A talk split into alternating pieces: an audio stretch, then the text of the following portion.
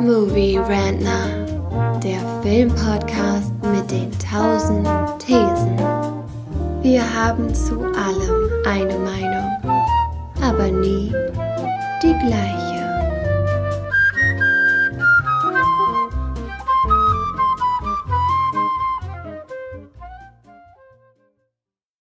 Frührentner, der Podcast, in dem wir einzelne Filme, Serien und Streaming-Events, die gerade ganz aktuell angelaufen sind, besprechen wollen. Und in den letzten Wochen sind gleich zwei neue Fantasy-Serien angelaufen, nämlich fast zeitgleich House of the Dragon, das Prequel zu Game of Thrones und auch Rings of Power, ein, ja, ich sag mal Prequel oder in der Vergangenheit spielendes Event im Lord of the Rings Herr der Ringe Universum. Wir haben von beiden Serien jeweils die ersten beiden Folgen gesehen, denn mehr gibt's zum jetzigen Zeitpunkt ja noch nicht. Und werden sie mal gegeneinander antreten lassen. Im ultimativen äh, Fight to the Death werden die beide gegeneinander antreten. Wir werden das alles ranken und werten und am Ende gibt's dann die Serie, die uns besser gefallen hat und die als Siegerin hier aus diesem ultimativen, objektiven und nicht um, äh, umzustoßenden Wertung hervorgehen wird. Ich bin ja mehr so der Game of Thrones Fanboy, gebe ich ja unumstritten zu. Und ich kann auch nicht leugnen, da so einen kleinen Bias zu haben. Deshalb bin ich aber froh, dass ich jemanden in der Leitung habe, der von sich selber, glaube ich, sich eher im Lord of the Rings äh, Fandom verorten würde und bei Game of Thrones so ein bisschen kritischer ist. Vielleicht gleichen wir uns dann ja in der Summe ganz gut aus. Und zwar ist das der Thomas. Hallo Thomas. Hallöchen. Und ja, das ist in der Tat, denke ich so. Ob die Serien jetzt daran was geändert haben, werden wir dann später sehen. Ja, ich meine, wir haben ja auch noch nicht drüber gesprochen. Insofern sind wir beide auch jetzt jeweils unaware, was die Meinung der anderen Person ist. Ähm, ja, das macht eigentlich einen ganz guten, ja, ganz guten Start in diese Podcast-Folge dann. Ja. Wir haben uns gedacht, wir machen zu jeder Serie mal ein Nicht-Spoiler-Segment, damit ihr es auch hören könnt, wenn ihr noch keine Zeit hattet, die beiden Folgen zu gucken. Oder wenn ihr vielleicht warten wollt, bis alles zu Ende erschienen ist und euch dann ein Prime-Abo oder ein Wow-Abo äh, holen wollt, um alles am Stück zu gucken. Das ist, glaube ich, auch nicht verwerflich angesichts der aktuellen Streaming-Preise und der der Vielzahl an Streaming-Anbietern. Deswegen gibt's immer erst ein kleines Nicht-Spoiler-Segment, dann das Spoiler-Segment und dann werden wir die Wertung vornehmen, sodass am Ende da eine Siegerin hervorgehen wird, hoffentlich. Bin ich mal gespannt. Ja, wir fangen an mit House of the Dragon. Ähm, ich frag mal dich, Thomas, hast du außer Game of Thrones irgendwas aus diesem ganzen Universum konsumiert? Ähm, ich gebe zu, ich habe angefangen mit dem ersten Buch aber irgendwie bin ich da hängen geblieben. Also, ich weiß es nicht. Es hat einfach sehr langsam angefangen, was wahrscheinlich auch gewollt war. Aber irgendwie hat es mich einfach nicht fesseln können und naja. Ich bin ja ähm, erstaunt, dass du sagst, dass es langsam anfängt, weil es geht ja direkt damit los, dass die die White Walker da plötzlich auftauchen und das Bran aus dem Fenster geschubst wird. Also ist ja eigentlich schon ein relativ rapider Start. Ja, wahrscheinlich bin Aber ich selbst okay. da selbst so weit nicht gekommen. Ich glaube, es war ja. wirklich, ich bin echt nur ein paar so 20 Seiten oder so reingekommen und dann hm. hatte ich tatsächlich genug davon. Ja, also wie gesagt, mir geht's mit Herr der Ringe ganz genauso. Ich habe hm. mich bis dahin durchgequält, wo die im Wald sind, die Hobbits da im ersten Teil, also in Fellowship. Und dann wird dieser Wald da so ausgiebig beschrieben und die Geschichte des Walds und da habe ich aufgehört, da habe ich keine Lust ja. mehr gehabt und das nicht. Das, das ist auch gelesen. absolut verständlich, weil äh, Tolkien hat eben auch eine sehr hm, spezielle Art zu schreiben. Das ist eben einfach so. Er verliert sich sehr gerne in seinem Worldbuilding da. Das ja. ähm, ist sicherlich eine seiner Schwächen und auch seiner Leider. Stärken. Leider mit zunehmender Fortdauer von Ice of Fire macht das George Martin auch tatsächlich. Ich finde die ersten Bücher, also so bis Staffel, das was Staffel 4 in der Serie war, ähm, gibt's noch viel Plot und viel so Character-driven Momente. Aber spätestens ab Buch 5, Dance of the Dragon, ähm, zum Beispiel schippert dann Tyrion ein Schiff runter, äh, einen Fluss runter mit dem Schiff. Und dann wird halt wirklich jede, jede Pflanze am Ufer des Schiffes da beschrieben, wo die vorbeifahren. Ja, das ist halt so ein bisschen einerseits Worldbuilding, andererseits um Zeit zu gewinnen, weil Tyrion darf erst zu einem bestimmten Zeitpunkt dahin ankommen, wo er hinkommen will. Ich will jetzt nicht spoilern, weil das war in der Serie anders. Ähm, ja, auch da habe ich mich so ein bisschen durchquälen müssen, gebe ich zu. Die ersten vier Bücher fand ich super. Also auch alle, die so ein bisschen ernüchtert sind von Game of Thrones, kann ich nur raten, gebt euch doch mal einen Ruck.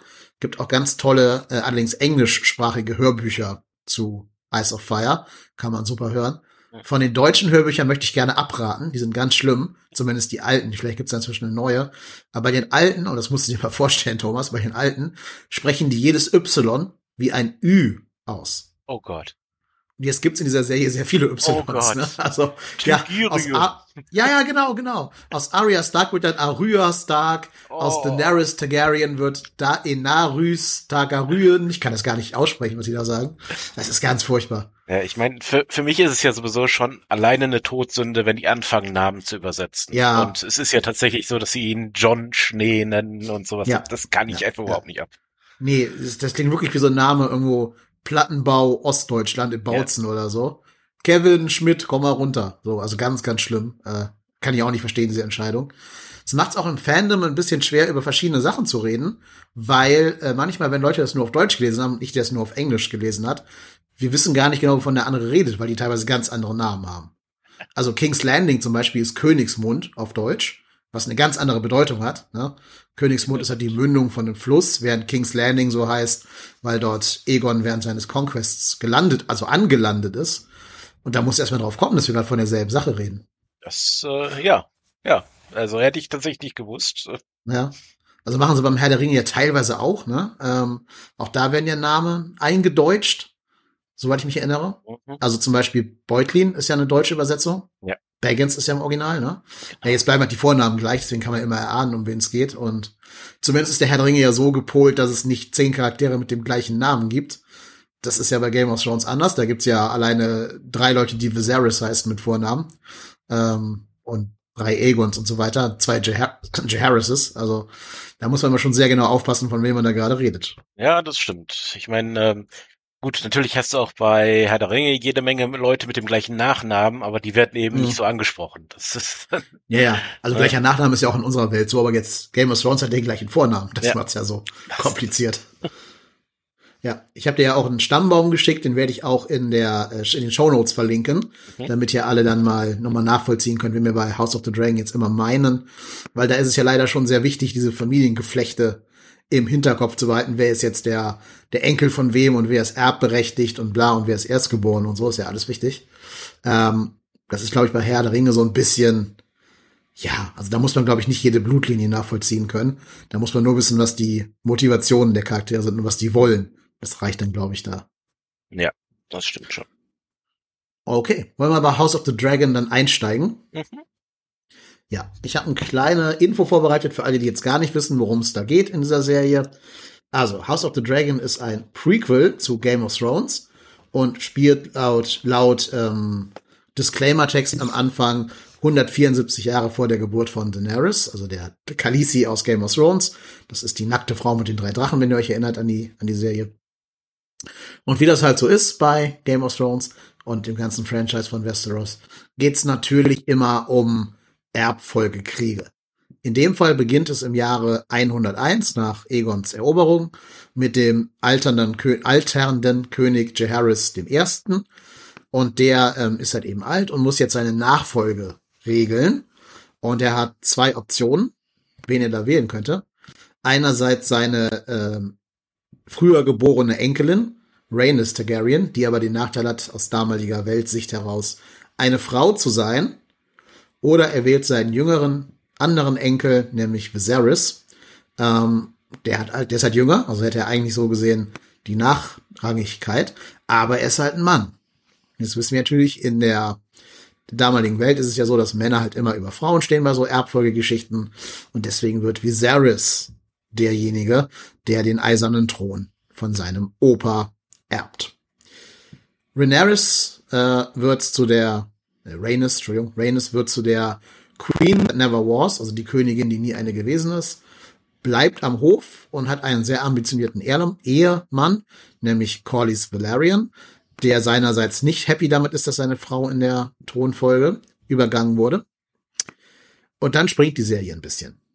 Jetzt macht die Serie einen Sprung um so 10, 12 Jahre und die Kinder von Viserys sind jetzt auch schon wieder im Teenageralter. Also Viserys ist inzwischen auf dem Thron angekommen, sein Großvater ist jetzt verstorben und Viserys sitzt auf dem Thron und seine Frau Emma Aaron ist schwanger und erwartet einen Jungen, was wir nachher erfahren. Also dieser Junge wäre dann tatsächlich der neue König von Westeros, wenn Viserys irgendwann sterben wird. Also quasi der Thronfolger. Leider ist es jetzt aber so, dass dieser Thronfolger noch im Kindsbett stirbt und seine Mama Emma Aaron stirbt gleich mit bei der Geburt. Also ganz tragische Szene.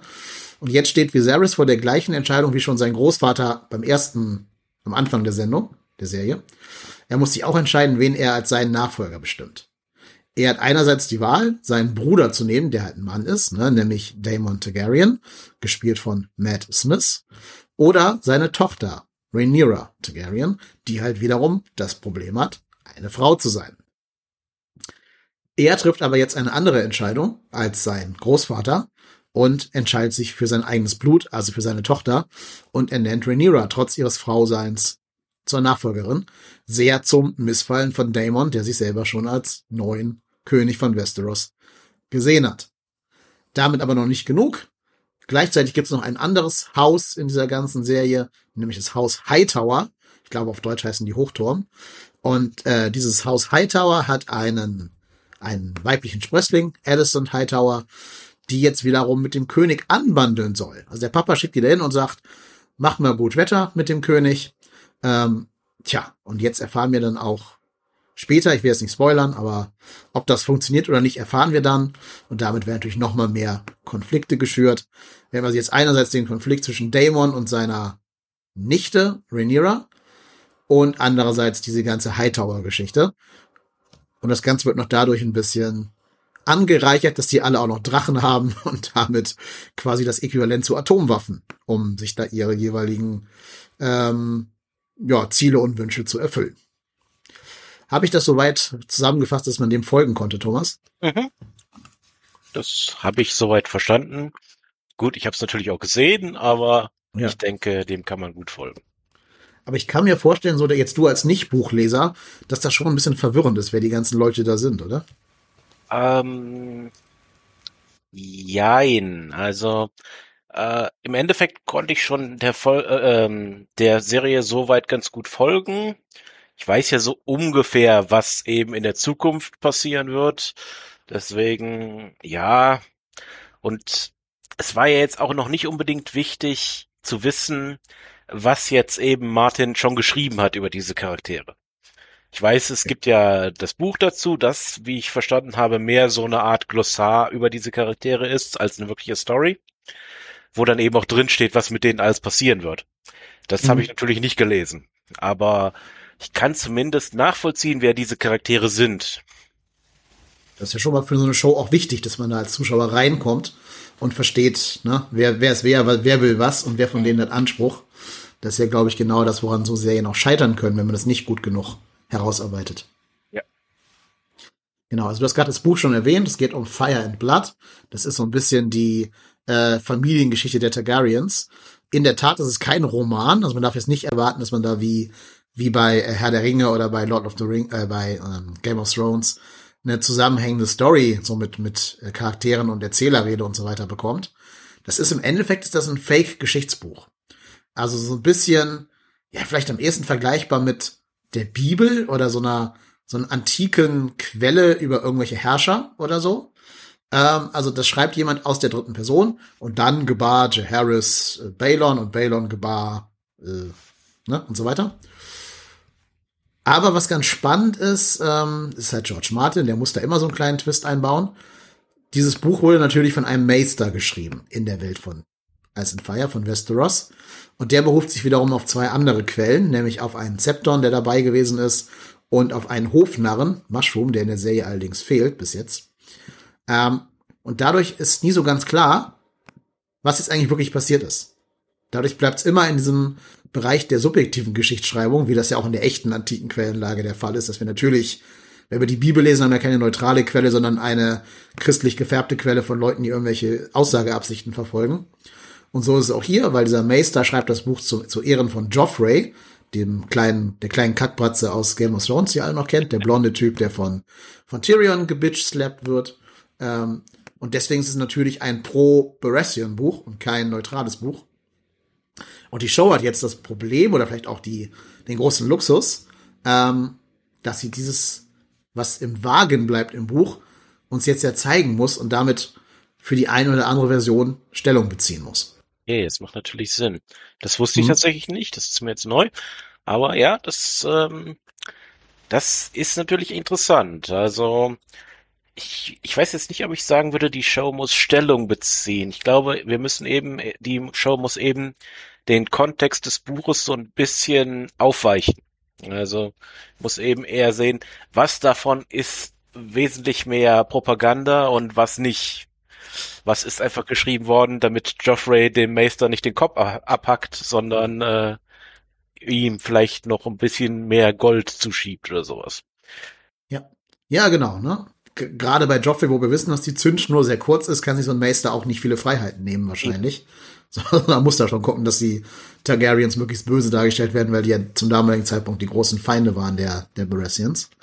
Gerade weil der Vater von Joffrey hat ja den, ähm, den, oh Gott, jetzt hab ich, das krieg ich gerade nicht hin, was er ist. Auf jeden Fall, äh, nee, Rhaegar, Rhaegar Targaryen hat er erschlagen. Aber ich weiß gar nicht, wie Rhaegar zu Danny steht, in welchem Verwandtschaftsverhältnis. Verhältnis. Ja, gut. Ich, glaube, äh, ich weiß nicht sicher, welchen Vater von Joffrey. Du meinst den echten oder den? Ja, ja, den, den, also Robert meine ich. Robert. Achso, okay. Also der vermeintlich echte, scheinbar echte Vater. Ja, ja. Äh, der, den Joffrey für seinen Vater hält, sagen wir es mal so. Der hat ja den großen anderen Targaryen erschlagen am Trident das heißt, da gibt's natürlich große, große Blutfede. Und du hast recht, der echte Vater von Joffrey hat natürlich auch einen Targaryen erschlagen. Eben. Nämlich den Mad King. Richtig, ja. Spannend. Ist mir noch nie aufgefallen, dass da so eine, so eine Parallele zwischen diesen beiden Vaterfiguren besteht. Ja, ganz spannend, aber jetzt für die Serie nicht weiter relevant. Ähm, überhaupt würde ich mal sagen, man muss Game of Thrones nicht kennen, um House of the Dragon zu gutieren. Also, ich, ich glaube, man kann das so gucken, wenn man noch nie in seinem ganzen Leben irgendwas von Game of Thrones gehört hat man muss einfach nur wissen, es gibt ein Geschlecht von Herrschern, die allesamt Drachen haben. Wenn man das als Prämisse sich vor Augen hält, glaube ich, kann man das sogar gucken, ohne dass man Game of Thrones äh, gesehen hat. Ja, würde ich zustimmen. Und das Gute ist auch, alle Charaktere sind zu Beginn von Game of Thrones schon tot, weil es spielt ja 174 Jahre davor und die leben ja alle ein normales Menschenleben und sind nicht, nicht irgendwelche jetzt so mythischen Figuren wie Elrond oder so, die tausend Jahre alt werden können.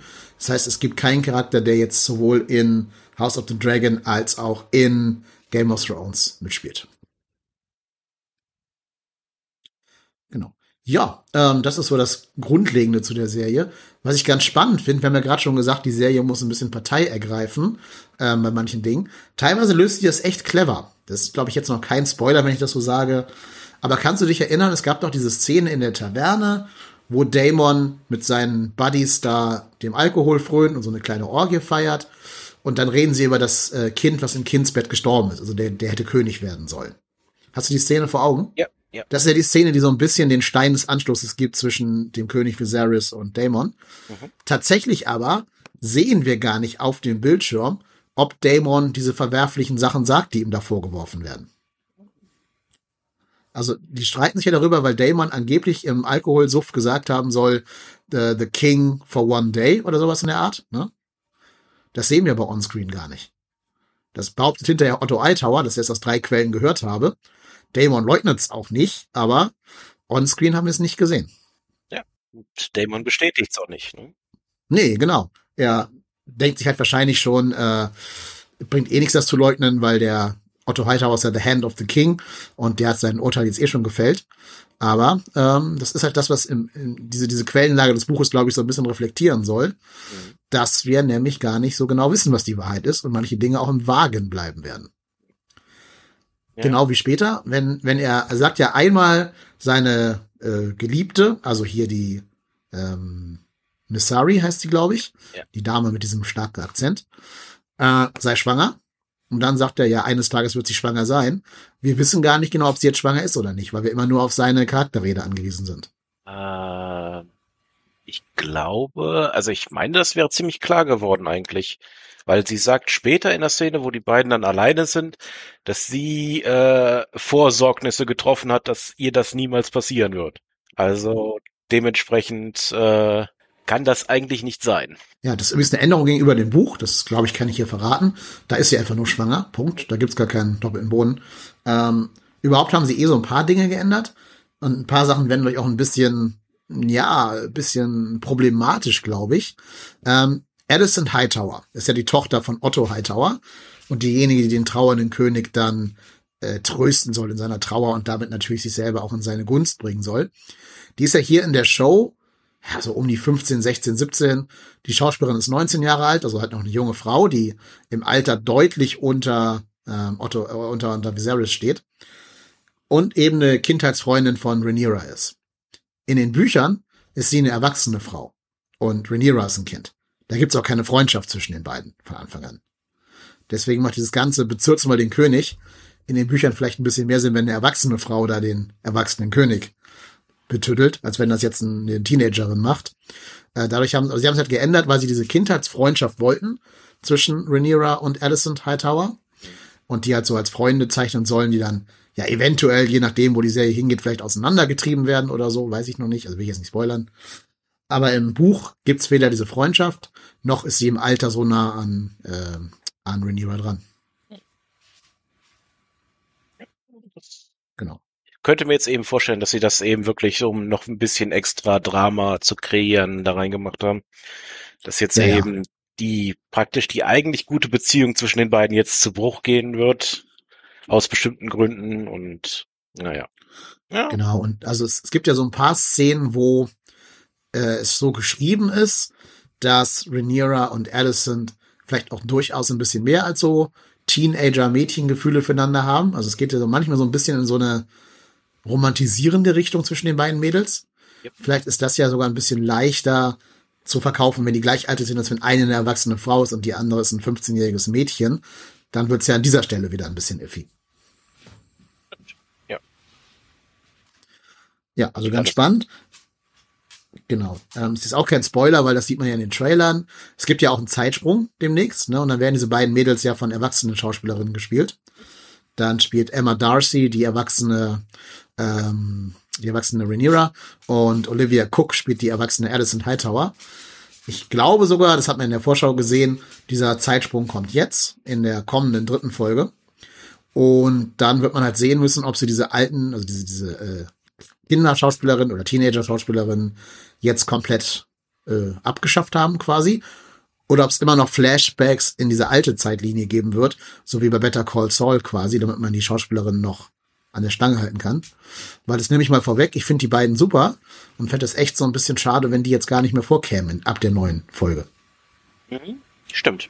Fände ich jetzt eigentlich auch. Also ich wusste, ich weiß ja fast nichts über diese Serie. Ich habe mich vorher eigentlich fast nicht damit beschäftigt. Deswegen kam das jetzt auch überraschend, dass es diesen Zeitsprung geben wird und mit dem Wechsel an Schauspielerin. Finde ich auch schade. Also ich fand, die beiden haben das echt gut gemacht. Deswegen. Und ich bin beeindruckt, dass sie da wirklich eine, eine Alison Hightower gefunden haben, die wirklich genauso aussieht, wie Olivia Cook halt vor zehn Jahren wahrscheinlich aussah. Also das Casting ist super, das kann ich schon mal vorwegnehmen. Kommen wir nachher nochmal im Detail drauf, wenn wir das Ranking machen, aber zumindest bei diesen beiden Hauptfiguren würde ich mal sagen, die sind im Herz der Show, haben sie jetzt am Anfang schon mal richtig gelegen. Und da werden die beiden Erwachsenen jetzt auch ein bisschen arbeiten müssen, um diese Fußstapfen der beiden Teenagerinnen da zu füllen. Ja, das stimmt. Genau. Hast du noch irgendwas Non-Spoilery? Mm, nö. Nö, dazu jetzt nicht mehr. Gut, dann gehen wir jetzt mal bei House of the Dragon in das Spoiler-Segment hinein. Also jetzt die Warnung für alle, die noch nicht die ersten beiden Folgen von Hot D gesehen haben, äh, würde ich jetzt sagen, guckt bitte in die Kapitelmarken rein und springt dann direkt in den Teil des Rankings, damit ihr hier nicht gespoilert werdet. Aber wir beiden reden jetzt über Spoiler und damit hier die amtliche Spoilerwarnung. So, okay. Jetzt können wir so ein bisschen mit Spoilern reden. Genau, also die Staffel 2, äh Quatsch, die Folge 2 der ersten Staffel endet ja mit so einem großen Bang. Nämlich damit, dass äh, sich ähm, König Viserys für Addison Hightower als seine neue Frau entschieden hat. Und eben nicht für die zwölfjährige ähm, äh, Lena Valerian, die ihm ja auch angeboten wurde von Corlys Valerian. Und damit so hätte diese Bande zwischen den Häusern Valerian und Targaryen enger geknüpft werden sollen. Und damit wendet sich Corlys Valerian dann auch Daemon zu. Und die beiden haben ein konspiratives Treffen am Ende von Folge 2.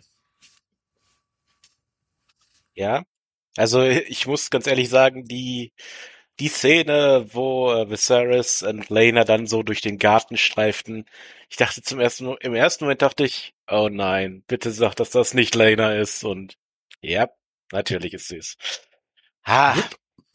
Aber das Schöne ist ja, dass Viserys das gleiche dachte. Das ist, das zeigt eben, dass er tatsächlich äh, für jetzt eben gerade dieses Universum, in dem er lebt, eigentlich noch ein relativ anständiger Mensch ist. Auch Ja.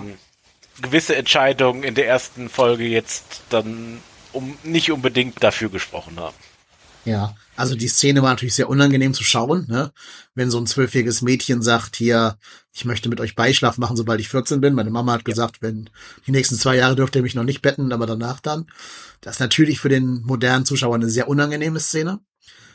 Es war ja im echten Mittelalter wirklich so, dass irgendwelche zwölfjährigen Mädels verschachert worden sind an, Ja. An, an Herrscher.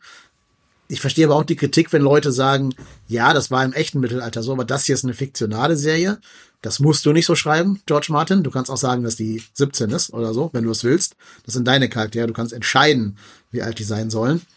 Aber ähm, vielleicht ist es auch sogar gut, dass sie diese Szene drin gelassen haben, weil ähm, dadurch ist ja auch für den Zuschauer klar, es kann eigentlich nur Alicent sein. Dadurch verstehen wir ja so ein bisschen besser die Gedankengänge von Viserys und warum er eben diese Valerians vor den Kopf stößt und nicht seine Tochter heiratet. Weil wir wahrscheinlich alle als moderne Menschen genauso entschieden hätten, wenn wir die Wahl zwischen einer Zwölfjährigen und einer, ja, wahrscheinlich so 18-Jährigen gehabt hätten, dann ist das ja das kleinere Übel. Ja. Ja, also sie hätten sonst tatsächlich eben eine komplett andere Begründung finden müssen, die eben noch Ja. halbwegs Sinn gemacht hat. Also das äh, ist wahrscheinlich dann gar nicht so einfach, weil in diesem Universum musst du ja dann eben auch bedenken, dass diese Begründung dann wieder auf 15 anderen Begründungen aufbaut, weil so ist das ja leider in dir da. Wenn Martin da irgendwas zusammenbastelt, dann ist das ja leider sehr komplex. Ähm, ich muss auch sagen, ich hätte mir gewünscht, es gäbe noch ein paar mehr Szenen vorher, vor dieser Heiratsverkündung zwischen mm, Viserys und Alicent, um so ein bisschen zu verstehen, ob die jetzt wirklich, sagen wir mal, so eine pers persönliche Connection haben oder ob der alte Mann einfach nur Lust hat, da das junge Mädchen ne, in sein Ehebett einzuladen. Ähm, das war mir so ein bisschen zu rushed, also zu schnell, weil da kam ja auch so ein sechsmonatiger Zeitsprung zwischen Folge 1 und Folge 2. Und dadurch fehlt mir da so ein bisschen so diese Connection, dass die über die Zeit langsam wächst. Wir haben jetzt ja nur diese Szene, wo sie ihm da diesen, diesen komischen Tabletop-Drachen da schenkt. Ähm, hätte ich mir vielleicht noch ein bisschen mehr gewünscht in diesem Charakterbeziehungsgeflecht. Ja, ja, also das stimmt. Ähm, äh, persönlich finde ich es eben sehr interessant eigentlich, ähm, dass ich jetzt glaube, ohne eben das Buch gelesen zu haben, dass der eigentliche, ja, sagen wir mal, eigentlich ein sehr problematisches Wort für diese Serie, der Bösewicht im Hintergrund ist, glaube ich, eben nicht Damon. Ich glaube, es ist eben Hightower, der jetzt eben seine Tochter ausnutzt, um den Kind, äh, um den König zu manipulieren und der wahrscheinlich dann eben auch jetzt eben absichtlich Damons äh, ja Benehmen ausgenutzt hat, um ihn aus der Thronlinie zu entfernen. Und ich tippe eben, das wird noch irgendwie ganz übel enden. Und deswegen ist eben diese Wahl von Alicent offensichtlich auch von ihm geplant worden. Und ja, das ist gar nicht mal schlecht. Also das gefällt mir schon. Das ist ganz klar gut hohes äh, Manipulieren. Sehr schön gemacht. Mhm. Ähm, es gibt eine Fantheorie, die ist jetzt nicht aus den Büchern belegbar, ist wirklich eine reine Fantheorie. Soll ich es dir mal vorstellen an dieser Stelle zu Otto Hightower und seinem, seiner Einflussmaßnahme? Man muss dazu Folgendes wissen. Ähm, Hightower ist ja die Stadt, in der die Citadel ist. Und die Citadel ist ja da, wo die ganzen Meister ausgebildet werden. Also vielleicht könnt ihr euch erinnern, Game of Thrones, Samuel Tarly geht ja nach Old Town, um seine Master-Ausbildung zu machen. Ähm, hatte dann ja Grayscale geheilt, zum Beispiel, ne? Könnt ihr euch vielleicht dran erinnern. Und jetzt achtet mal drauf, es ist immer ein Grandmaster, nämlich Grandmaster Melos, mit dabei, wenn Otto Hightower irgendwas tut. Der war mit ihm auf dieser Brücke, als er Daemon getroffen hat, der sitzt mit im Small Council und so weiter. Und das war auch der Meister, der bei der Geburt von äh, dem verstorbenen Baby von Viserys, also von Balon Targaryen, den Geburtshelfer gegeben hat. Mhm.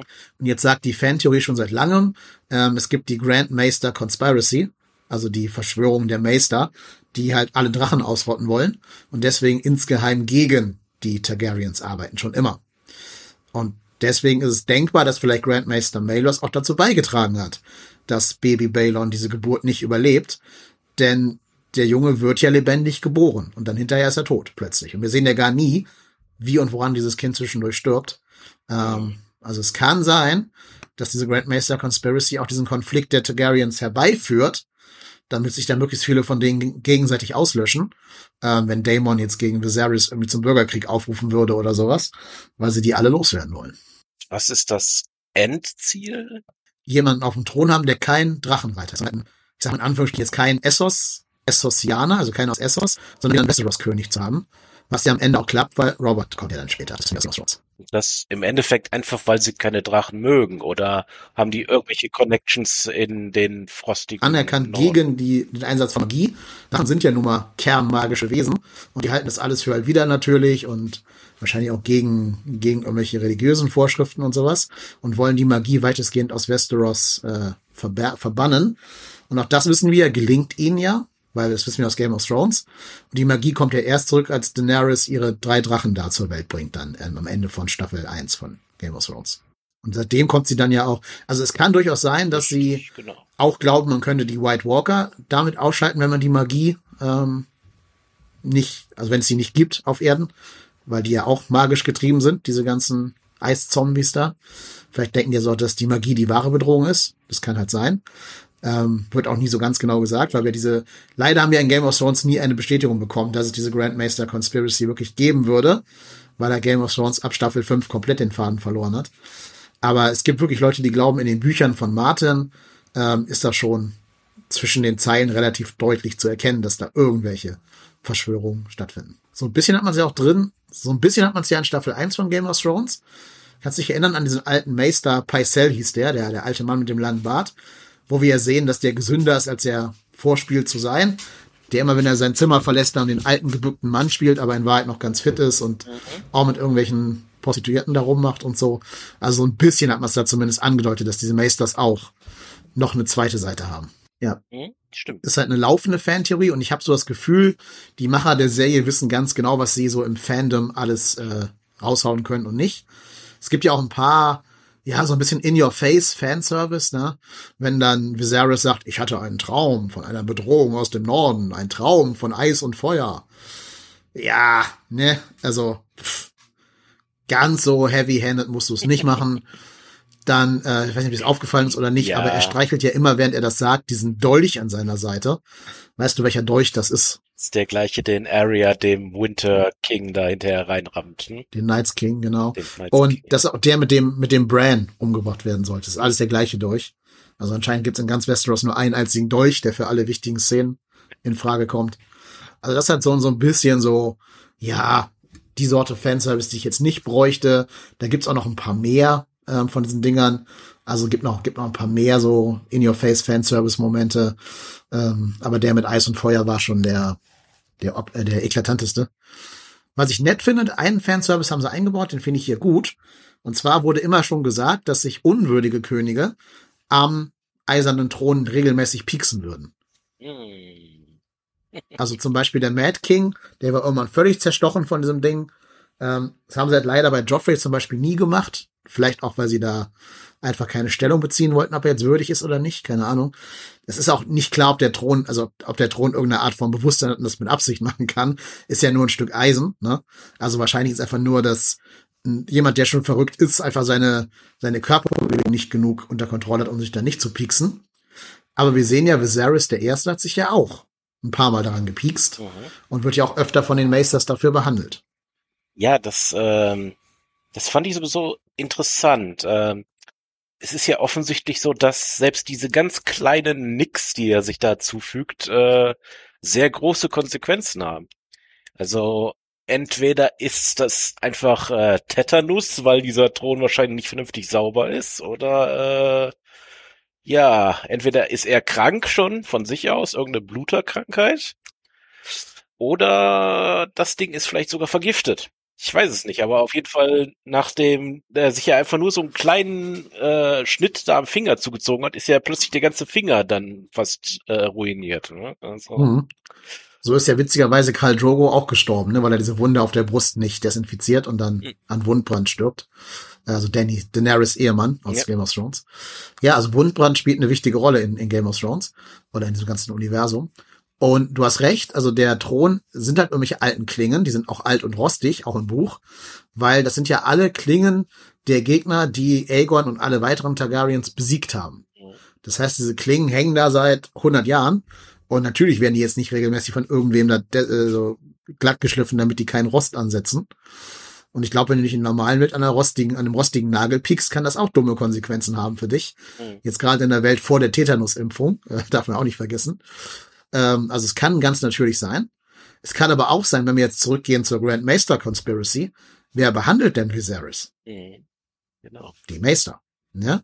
Also wenn die Interesse daran haben, dass der möglichst nicht lange lebt, ohne dass auffällt, dass er irgendwie aus dem Fenster fällt aus Versehen oder so, kann man einfach da die falschen Medikamente geben oder irgendeine nichtsbringende Madenkur ansetzen, die, die, von denen die wissen, dass sie vielleicht nichts bringt oder so. Also vielleicht wird der Wundbrand auch mit Absicht laufen gelassen. Ja. Das oder entgegen meiner, meiner Theorie hätte natürlich auch Damon die Gelegenheit gehabt, nachdem er ja darauf gesessen hat, als er mhm. äh, Rhaenyra begegnet ist, hätte er das Ding ja theoretisch durchaus vergiften können. Ja, genau. Kann alles sein. Vielleicht erfahren wir das, vielleicht wird es einfach im, immer im Reich des Ambivalenten bleiben. Weiß ich nicht, ob es da eine Antwort gibt. Also im Buch steht jetzt nichts so, warum das, also warum es so schlimme Folgen für ihn hat. Ähm, aber also die Szenen haben sie nicht ohne Grund gezeigt. Das wird schon noch wichtig werden, dass er sich daran gepikst hat. Also da, glaube ich, spoilere ich jetzt auch nicht, wenn ich da zu viel drüber rede. Ähm, wir haben noch eine Figur gar nicht erwähnt, den Crab Feeder. Hm. Also den Mann, der die Gefangenen an Krabben verfüttert. Äh, das scheint ja so ein bisschen so der, ja, vielleicht so ein Zwischenboss zu werden. Vor allem der Gegenspieler von Corlys Valerian. Das ist der, ähm, der Ehemann von Rhaenys, The Queen That Never Was und der Vater von Lena. Den haben sie auch total aufgebaut. Der ist im Buch auch nur, weiß ich nicht, fünf Zeilen wert oder, oder eine halbe Seite oder sowas. Der scheint jetzt aber so der erste Antagonist zu werden, den, dass dieses Bündnis aus Daemon und Corlys aus dem Weg räumen muss. Und dem haben sie auch ein richtig cooles Charakterdesign verpasst. Also, die haben bestätigt, er hat anscheinend Grayscale. Das ist diese Krankheit, die zum Beispiel auch die Tochter von Stannis Baratheon hat in, in Game of Thrones und die ja später auch äh, hier Sir Jorah bekommt, die dann Sam später heilt. Der scheint da irgendeine eine, ähm, äh, dormierend, nee, wer ist das denn? Eine schlafende Form von zu haben. Also eine, die ihn nicht lähmt. Und das verdeckt er ja mit einer Maske. Also eine Halbmaske, die er trägt. Und diese Maske ist tatsächlich dieselbe Maske, die später die Harpien im Game of Thrones tragen. Das sind die, die versuchen, Dennis, da Daenerys umzubringen in den, in diesen Fighting Pits, bevor der Drache sie in Staffel 4 dann da rausholt am Ende. Oh, okay. Also wie da die Verbindung ist, wissen wir nicht, aber da wird noch irgendwas kommen, glaube ich. Ja, das, ich fand den Charakter jetzt auch relativ interessant. Ich hoffe eben, dass er tiefgründiger ist, als es jetzt momentan erscheint, weil mhm. momentan habe ich so ein bisschen das Gefühl, das ist ja sowas, was ich auch vorher schon immer gesagt habe, dass der jetzt erstmal nur existiert, um möglichst grausame Szenen zeigen zu können. Eben von Leuten, die bei lebendigen Leib mit von Krabben aufgefressen werden.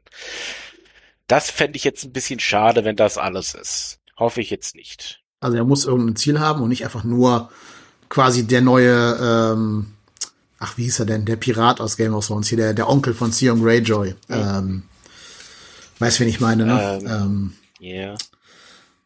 Ach Mist, ich komme jetzt nicht drauf, weil es auch im Buch zwei verschiedene Figuren sind, die ja zusammengepackt worden sind. Habe ich gerade vergessen, wie sie ihn. Ähm, äh. Auf jeden Fall Onkel Greyjoy, hier, der von Pilo Asbeck gespielt wurde. Mhm. Der Pirat mit dem Eyeliner. Na, ihr wisst, wen ich meine. Ja. Könnt mal in die Kommentare schreiben, wie er heißt. Die müssen Namen jetzt gerade gerade entfallen. Ähm, Victorian ist es nicht, sondern der andere. Ich gebe mal bei Google gerade einen Uncle Greyjoy, sonst lässt mir das keiner. Euron! Euron Greyjoy. Dankeschön. Okay. Ja, also ich hoffe, dass nicht der nächste Euron wird und auch nicht der nächste Ramsey. Ich meine, Ramsey war zwar cool, aber du hast halt recht. Auch Ramsey hat nicht die ganz große Charaktermotivation für seine Gräueltaten. Außer ich bin ein Bastard und alle hassen mich, deswegen hasse ich alle anderen. Da wäre schon schön, wenn da ein bisschen mehr drunter liegen würde. Ja. Auf jeden Fall cooles Charakterdesign, muss man, muss man ja, immer lassen. Auf jeden Fall. Äh, wo ich dann gerade auch bei diesem Punkt bin, ich bin relativ ähm, positiv überrascht, wie zurückhaltend die Serie bis jetzt ist.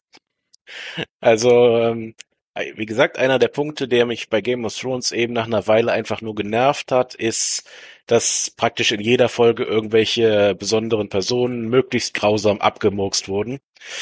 Das haben wir glücklicherweise hier nicht. Wir hatten eine ziemlich grausige Szene mit äh, Emma Aaron während der Geburt auf jeden Fall. Hätte mhm. ich jetzt auch darauf verzichten können. Aber sonst war es noch relativ okay. Vielleicht haben sie da so ein bisschen von gelernt, von diesen etwas übertriebenen Geschichten in Game of Thrones, dass sie es vielleicht diesmal nicht so machen werden. Ja, ähm, glaube ich auch. Ich meine, gut, fairerweise muss man sagen, in den ersten beiden Folgen von Game of Thrones sind auch noch keine allzu prominenten Figuren gestorben, außer diese Nachtwachentypen da am Anfang, die von den, von den White Walkern äh, geschnappt werden und dann später von Ned Stark hingerichtet werden, weil sie die Nachtwache verlassen haben. Also kann auch viel passieren in Sachen Charaktertode.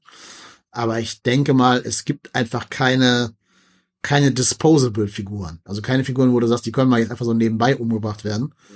Ähm, du, du bringst ja nicht Damon Targaryen einfach in Folge 5 von irgendwas um. Das ist ja ein Charakter fürs Endgame, quasi. Wahrscheinlich. Ja. Ich meine, das, hätt, das hätten die meisten Leute wahrscheinlich auch vor der Red Wedding über Rob Stark gesagt, oder welcher von denen das war, der dann. ja, aber der war halt gut. Weißt du, gute Charaktere sterben halt immer in dieser Welt, die schlechten überleben das halt alles. Das ist wie mit Ned Stark und mit Rob Stark. Die, die haben sich ja nichts zu Schulden kommen lassen, außer dass er halt die falsche Frau geheiratet hat, okay. Aber diese bösen, zwielichtigen Figuren, ich sag mal böse in Anführungsstrichen, aber halt so aus Eigeninteresse handelnden Figuren, die überleben ja meistens dann mhm. und sind halt wichtig für die, für den Long Run. Weißt du denn überhaupt so ganz grob, woraus hinaus, worauf das hinausläuft? Ähm, nee, eigentlich gar nicht. Willst du es wissen oder soll ich es mal lieber im Argen lassen? Nee, ich glaube, ich möchte es eigentlich nicht vorher wissen. Das, ähm, okay. das äh, schafft dann immer so eine Erwartungshaltung. Vielleicht ist es besser, die nicht zu haben. Nee, okay. Ähm, jeder andere Hörer, das wissen will, einfach mal nach Dance of the Dragon googeln, dann findet ihr schon raus, was ist, was ist, was da passiert. Sollen wir zur Wertung kommen?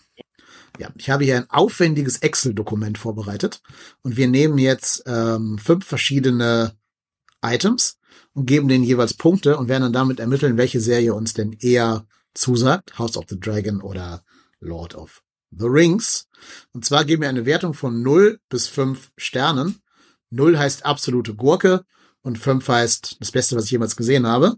Und dazwischen können wir uns dann halt immer positionieren. Und die ähm, verschiedenen Items, die es, die es geben wird, um uns hier zu positionieren, die lauten wie folgt. Es gibt einmal 0 bis 5 Punkte für den Plot, für die Charaktere, für das Production Design, also Kostüme, Kulissen, auch die Computereffekte, die CGI-Effekte, ähm, Color Grading, all diese Sachen, Kamera, all sowas. Und Casting und Acting ist ein vierter Punkt. Und der fünfte Punkt ist, wie sehr wir hooked sind und ob wir das weiter gucken wollen oder sagen, ja, wenn ich jetzt mal drei Wochen nicht guck oder gar nicht weiter guck oder so, ist das auch okay. Ja, genau, immer 0 bis 5 Punkte. Ich würde sagen, machen einfach abwechselnd, damit das immer alles fair verläuft. Der erste Punkt wäre Plot. Den haben wir jetzt ja schon ausführlich besprochen. Aber wie sehr hat der Plot dich denn, oder hat der Plot dir denn gefallen? Wie viele Punkte ist dir das wert? Mhm. Also, ich bin durchaus sehr positiv überrascht. Ich würde mal vier geben. Ja, das ist auch die Wertung, die ich bei mir eingetragen habe. Vorher gehe ich mit. Ähm, für fünf würde ich sagen, fehlt noch so so ein richtiger What the fuck Red Wedding mhm. oder ähm, Ned Starks Tod Moment, also was was dich so komplett kalt erwischt. Vielleicht ist gerade die, die die Bücher nicht gelesen haben, aber ich glaube, es gibt auch Raum für solche Momente für Buchleser. Einfach weil das Buch ist ja so oberflächlich so vage geschrieben, dass da noch ganz viel Raum ist für Sachen, die wir vielleicht äh, nicht so voraussehen. Also jetzt beispielsweise, ähm, weil ich, ihr findet jetzt irgendwas, nur ein Beispiel, ist jetzt vollkommen frei erfunden. Wir haben ja nie gesehen, wie Jay Harris gestorben ist. Vielleicht kommt ja irgendwann in so einem Flashback raus, dass Damon den aus dem Fenster geschubst hat oder keine Ahnung. Also irgend so ein richtig krasser What the fuck Moment. Aber vier Punkte würde ich mitgehen. Charaktere. Da würde ich jetzt anfangen, da machst du den danach. Ähm, also, ich finde, die ganz große Stärke im Writing von George Martin ist es, dass er Charaktere erschafft, die einem sehr schnell äh, ans Herz wachsen und die alle so ein, so ein mehr sind als so ein reines Abziehbild von wegen der böse Onkel und der, weiß ich nicht, der äh, gute, strahlende Held ohne doppelten Boden oder sowas. Das kann der gut, Charaktere schreiben. Das hat er auch hier wieder gemacht. Ich finde auch die Serie stellt die Charaktere noch ein bisschen besser dar als das Buch. Also im Buch zum Beispiel ist Viserys, der, also König Viserys, einfach keine Figur. Das ist halt einfach nur eine Funktionsfigur, wo einfach nur steht, und dann entschied König Viserys, dass seine Tochter äh, in der Thronfolge und so. Den haben sie richtig aufgebauscht, da haben sie einen richtig nachvollziehbaren, echten Menschen draus gemacht, was glaube ich auch ein bisschen an dem Schauspiel von Paddy Conse, Conse, Considine, oder wie man das ausspricht, äh, liegt. Consigne, ich weiß nicht, wie man ihn ausspricht, keine Ahnung. Ähm, also ist besser. Ich finde, jeder Charakter hat seine Flaws. Jeder Charakter ist aber auch in seiner Motivation erstmal nachvollziehbar. Und du hast ja so ein paar Charaktere, wo du genau weißt, das sind so tickende Zeitbomben, die werden irgendwann hochgehen. Also Corlys und Damon an erster Stelle. Ich würde da auch eine 4 für geben, tatsächlich. Ja, ich denke, da gehe ich mit. Also, du hast vollkommen recht. Ähm, das Charakter erschaffen ist definitiv eine der größten Stärken von Martin. Also, keiner von diesen Charakteren fühlt sich irgendwie, ja, nicht real an. Also die treffen alle reale Entscheidungen, wie man sie eben von einem Menschen erwartet, nicht von eben einfach einer Figur. Und das ja. ist wirklich sehr stark da vertreten. Also genau, also selbst wenn ähm, Viserys seine Frau quasi opfert auf dem Geburtsbett, kann man halt verstehen, wo er herkommt, ne? warum er das tut. Ja. Und man denkt sich auch, wie hätte ich eigentlich entschieden? Ne? Hätte ich, hätte ich Frau oder hätte ich mein ungeborenes Kind gerettet? Ähm, da kann man keine richtige Entscheidung treffen, wahrscheinlich. Insofern, ja, finde ich gut. Finde ich besser als so Mustache Twirling Villages, äh, nicht Villages, sondern Villains, ähm, die man ja in manchen anderen Fantasy-Epen so hat. So, dann geht's weiter mit dem äh, Production Design. Da darfst du jetzt gerne den Anfang machen. Ähm, es war gut. Jetzt mit Hinblick auf das, was wir als nächstes besprechen, würde ich sagen, wäre eben noch Luft nach oben. Also ich würde einfach mal eine 3 verteilen. Es ist auf jeden Fall gut gemacht. Äh, sieht jetzt nichts irgendwie gefälscht aus und sehr ähm, übertrieben oder untertrieben. Ist auf jeden Fall gut gemacht. Die Drachen sehen auch sehr realistisch aus. Bis auf, ehrlich gesagt, so die Geräusche, die die teilweise von sich gegeben haben. Also gerade äh, Demon, äh, Damons Dra äh, Drache hat habe ich das richtig gehört oder hat er irgendwie mehr so ein Quietschen von sich gegeben, statt irgendwie einem drachenmäßigen Brüllen? Egal. Ähm, ja, also ist sicherlich noch Luft nach oben, aber gut gemacht. Also ich würde eine 3 sagen. Okay, ja, ähm, also ich gebe auf gar keinen Fall eine 4, das kann ich schon mal verraten. Denn mich stört eine Sache in dieser Serie optisch extrem. Und das sind die Perücken. Hm. Also, wir leben im Jahr 2022. Wir können seit 60 Jahren Leute auf den Mond schießen. Wir äh, haben Computer, wir haben alle Möglichkeiten der ganzen Welt. Es fährt irgendwo ein Tesla durchs Weltall. Warum schaffen wir das nicht, Schauspielern Perücken zu geben, die so ein bisschen natürlich aussehen? Also, das finde ich zum Beispiel bei, bei König Viserys. Der, der wird ja von, wie gesagt, Paddy Considine oder wie, wie er heißen mag, äh, gespielt. Der hat ja diesen grauen Stubble-Bart, diesen, diesen Fünf-Tage-Bart irgendwie. Und dann dazu diese hellblonde Perücke. Das, das passt halt einfach nicht. Oder auch Corlys, der hat äh, einen grauen Bart und dann so eine helle Rasterperücke. Oh, oder auch hier das kleine Mädchen, Lena äh, Targaryen, äh, Valerian. Das sieht halt einfach nicht gut aus. Die sieht aus, als wenn sie aus so einem Mozart-Film irgendwie rausgefallen wäre. Und das sollen ihre echten Haare sein und nicht halt so eine Mozart-Perücke. Okay, das wäre meine Frage. Ah, das stört gewesen. mich total. Das ja, das sind ihre echten Haare, ja, ja. Okay, ja. Ja. Ich hatte das tatsächlich eben für äh, eine Modeerscheinung gehalten, um sich praktisch den Targaryens anzugleichen. Deswegen hatte ich gedacht, das wären tatsächlich als Perücken gedacht. Also vielleicht drehen sie das ja noch irgendwann so, dass sie das machen, dass sie sagen, dass das Kind eine Perücke trägt, weil es ja schon sehr wie eine aussieht. Mhm. Dass das so eine Erklärung ist, dass sie vielleicht in Wahrheit irgendwie schwarze Haare hat oder irgendwas. Wobei, wo sollen die herkommen? Also Mama und Papa sind ja blond in diesem Universum. Ähm, wo soll die jetzt schwarze Haare her haben? Ja, klar. Aber zum Beispiel die haben ja nicht mal die Augenbrauen gefärbt, ne? Also guck dir mal den Bruder von Lena an, den Lenore Valerian. Ja. Der hat dunkle Augenbrauen und dann diese hellen Haare dazu. Ja, das, Das passt halt irgendwie das nicht. geht überhaupt nicht. Nee, also bei Matt Smith, dem haben sie ja zumindest die Augenbrauen weitestgehend abrasiert oder gezupft oder vielleicht hat er auch von Haus aus keine großen, starken Augenbrauen, ich weiß es nicht. Und der hat ja keinen Bart. Das heißt, da fällt das nicht so auf und ich finde, der funktioniert mit der Perücke, weil er eben keine anderen Gesichtsbehaarungen hat. Bei den Frauen klappt's auch, weil die eben auch keine Gesichtsbehaarung haben, eben als Frauen. Aber bei Viserys und bei Corlys, die haben mich total rausgerissen, diese Perücken. Und bei Lena auch. Hm. Kann ich verstehen. Haben sie bei Danny ja auch schon gemacht, ne? Dass äh, Danny ja immer diese dunklen Emilia Clark Augenbrauen hat, aber dann diese hellen Haare dazu. Hat auch nicht wirklich gepasst. Ich verstehe halt auch gar nicht, so, können die nicht einfach blonde Schauspieler casten? Ist das so schwer, irgendwo Blonde zu finden? Ich meine, die haben ja gute gefunden. Also ich bin auch dafür, nimm den besten und nicht den blondesten, klar. Aber kann das denn so schwer sein, das irgendwie richtig vernünftig rüberzubringen? Keine Ahnung. Ja, ist schon seltsam. Du gibst drei, ich gebe auch drei, weil der Rest sieht gut aus. Also die, die Kulissen sind super, die Kostüme sind 1A. Ähm, ich kann bei Game of Thrones und bei House of Dragon immer nur empfehlen. Es gibt so Seiten auf HBO zum Beispiel, wo man sich die Kostüme im Detail angucken kann. Guckt euch die mal an. Ähm, die sind super aufwendig. Jedes Kostüm erzählt so eine eigene Geschichte. Also die Sachen, die die Leute anhaben, erzählen eine eigene Geschichte. Äh, da sind teilweise irgendwelche Details drin, irgendwelche Runen. Das war ja schon bei Game of Thrones extrem aufwendig. Also da sich so ein bisschen einzulesen, wer so ein bisschen Interesse an diesem ganzen Thema hat, den kann ich nur empfehlen, sich ein bisschen in die Kostümwelt einzulesen. Sie machen ja auch bewusst mit den Kostümen Parallelen. Also Rhaenyra zum Beispiel trägt ja oft die Sachen, die am Ende Danny in Staffel 8 getragen hat, diese schwarzen Targaryen-Outfits da quasi. Ähm, ja, also das finde ich toll. Du hast recht, es sieht gut aus. Die nutzen ganz viel Natural Lighting. Also wenn da so ein Raum mit Kerzen erfüllt ist, dann ist der Raum auch von Kerzen erhellt und nicht von irgendwelchen Industriestrahlern oder so. Die machen sich auch mehr Mühe mit der Kamera als bei Game of Thrones. Bei Kamera war die, äh, bei Game of Thrones war die Kamera ja immer total statisch. Und jetzt trauen sie sich auch mal Kamerafahrten zu oder ein bisschen exotischere Kamerawinkel und so. Also ja, ich glaube, die drei geht schon. In Ordnung. Casting und Acting, du darfst anfangen. Ähm, also wie ich ja schon erwähnt habe, fand ich eben die Arbeit der beiden Teenager-Mädels echt super gut. Also da ist ganz klar Casting und Acting sehr gut gelungen. Kleines Problem habe ich mit Damon, weil ich das Unglück habe, Morbius gesehen zu haben.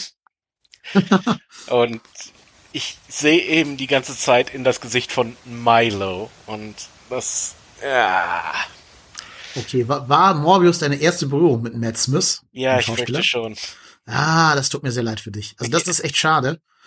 Das ist ein fantastischer Schauspieler. Guck dir unbedingt mal äh, Last Night in Soho an. Da spielt er so einen fiesen Zuhälter in den 60ern. Okay. Oder äh, The Crown, da spielt er Prinz Philipp, den, den Ehemann von Königin Elizabeth. Äh, Dr. Who ja auch, aber da habe ich jetzt keine Ahnung von, ob der da gut ist oder nicht, weiß ich nicht. Ähm, ja, schade, wenn man ihn wirklich nur aus Morbius kennt, dann kann ich dir sogar verstehen, wo du herkommst. Das macht den Charakter so ein bisschen leicht kaputt. Ich kann es noch ganz gut trennen, aber naja. Ansonsten eigentlich bin ich wirklich sehr angetan. Also sehr viele von den Charakteren fühlen sich eben wirklich eben auch natürlich durch die äh, durch den Dialog, der sehr gut gemacht ist, aber auch durch das Acting auf jeden Fall sehr lebendig an. Also Und das ergibt dann wie viele Punkte? äh, ja, doch, also würde ich schon. Ach doch, ich glaube, dafür gebe ich eine 5. Ich sehe da schon Okay. echt gutes Talent und sehr viel Arbeit, die da reingegangen ist. Ja, also ich habe das Glück, ich habe Morbius einfach nicht gesehen, mit Absicht, aus Selbstschutz. Äh, ich, ich liebe meine Augen zu sehr, um mir das anzugucken und mein, mein Gehirn. Ähm, deswegen habe ich es nicht geguckt. Ich kenne, wie gesagt, Matt Smith halt nur aus äh, The Crown und aus Last Night in Soho beispielsweise. Und ich finde den ganz fantastisch. Also ich, als ich gesehen habe, dass der als Damon ge ge gecastet wurde und äh, ich wusste ja, was, was Damon so alles tun wird später, war ich total begeistert. Ich habe gerade schon erwähnt, ich finde super, dass Paddy Considine dieser Rolle mehr äh, mehr Tiefe gibt, als sie jemals im Buch hat. Ich finde den auch den den Corliss Valerian super, trotz der schlechten Perücke. Da kann er ja nichts für als Schauspieler. Ähm, also ich gehe mit mit den fünf. Ich wäre jetzt auch bei, ich hatte auch fünf vorher hier eingetragen bei mir. Also gehe ich mit. Ja, und dann Hooked. Also wie viel Bock haben wir, das weiter zu gucken? Ähm, da muss ich jetzt als Fan sprechen einfach. Ne? Da kann ich jetzt auch nicht eine neutrale Perspektive einnehmen. Die habe ich ja nicht. Aber ich bin super hooked. Ich hätte am liebsten jetzt alle acht Folgen auf einmal. Die würde ich sogar wegbingen, was ich sonst ja eher doof finde, habe ich schon mal erzählt. Aber bei der Serie würde ich sogar tun. Ich will wissen, ob sie diese Grandmaster Conspiracy umsetzen oder nicht. Ähm, die ja im Buch, wie gesagt, nicht erwähnt wird, also nur angedeutet wird, aber nicht umgesetzt wird, weil natürlich dieser Autor, der ja ein Meister ist, äh, nicht selber zugeben wird, dass es so eine Conspiracy gab. Insofern ne, bleibt es immer zwischen den Zeilen. Ähm, also bin ich total gespannt. Ich will wissen, wie sehr sie noch diesen Crab-Feeder ausbauen, ob der jetzt irgendwie noch eine, eine wichtige Rolle spielt oder wirklich nur so ein Zwischenboss-Gegner ist für den, für den Corleys. Ähm, ja, also ich bin hooked. Ich freue mich auf Montag, wenn es weitergeht. Ich habe, äh, also ich, bei mir merke ich immer daran, wie sehr hooked ich bin, wann ich eine Folge am Tag gucke. Also ich komme nach Hause von der Arbeit, was mache ich dann? Gehe ich erstmal Mittagessen, ähm, mache meine, meine äh, häuslichen Arbeiten, äh, setze mich an den Schreibtisch, dann gehe ich, keine Ahnung, eine Runde mit dem Hund und dann gucke ich noch irgendwie ein YouTube-Video und dann gucke ich irgendwann mal die Serie. Oder komme ich halt nach Hause äh, und setze mich halt sofort hin und gucke die Serie. Und da ist halt House of the Dragon letzteres. Also die muss sofort geschaut werden. Wenn ich jetzt Urlaub hätte, würde ich wahrscheinlich direkt in der Sekunde, wo ich aufstehe, die nächste Folge gucken. Das heißt, ich bin hooked und ja, ich als Fan gebe hier eine 5. Ja. Äh, also hooked bin ich auf jeden Fall auch. Das kann ich nicht anders sagen. Ich will auch wissen, wie es jetzt weitergeht. Ich finde es eben ausgesprochen schade, dass es für uns in Deutschland ziemlich schwer ist, das Ganze zu sehen, weil wir HBO noch nicht hier drüben haben. Und Sky ist jetzt mh, hm, nicht unbedingt ein Verein, dem ich unbedingt mein Geld geben möchte. Deswegen wird es noch ein bisschen schwierig, da mich durchzuringen, das zu tun, solange es eben HBO nicht möglich macht. Sie hatten ja so kurz praktisch für ein paar Stunden äh, den Versuch gemacht, den Deutschen das Ganze etwas näher zu bringen, indem sie die erste Folge auf YouTube gepackt haben und sie dann eben wenige Stunden später wieder entfernt haben, höchstwahrscheinlich auf Beschwerden von Sky selber. Mhm, kann sein, ja. Ähm, deswegen muss ich eben noch so ein bisschen mit mir ausmachen, ob ich es für die Serie tatsächlich mir Sky besorgen werde oder nicht. Vielleicht schon. Und wenn es dann eben nur für die Zeit ist, die diese Serie läuft und ich es danach dann wieder kündige. Ich denke, das ist es mir fast wert.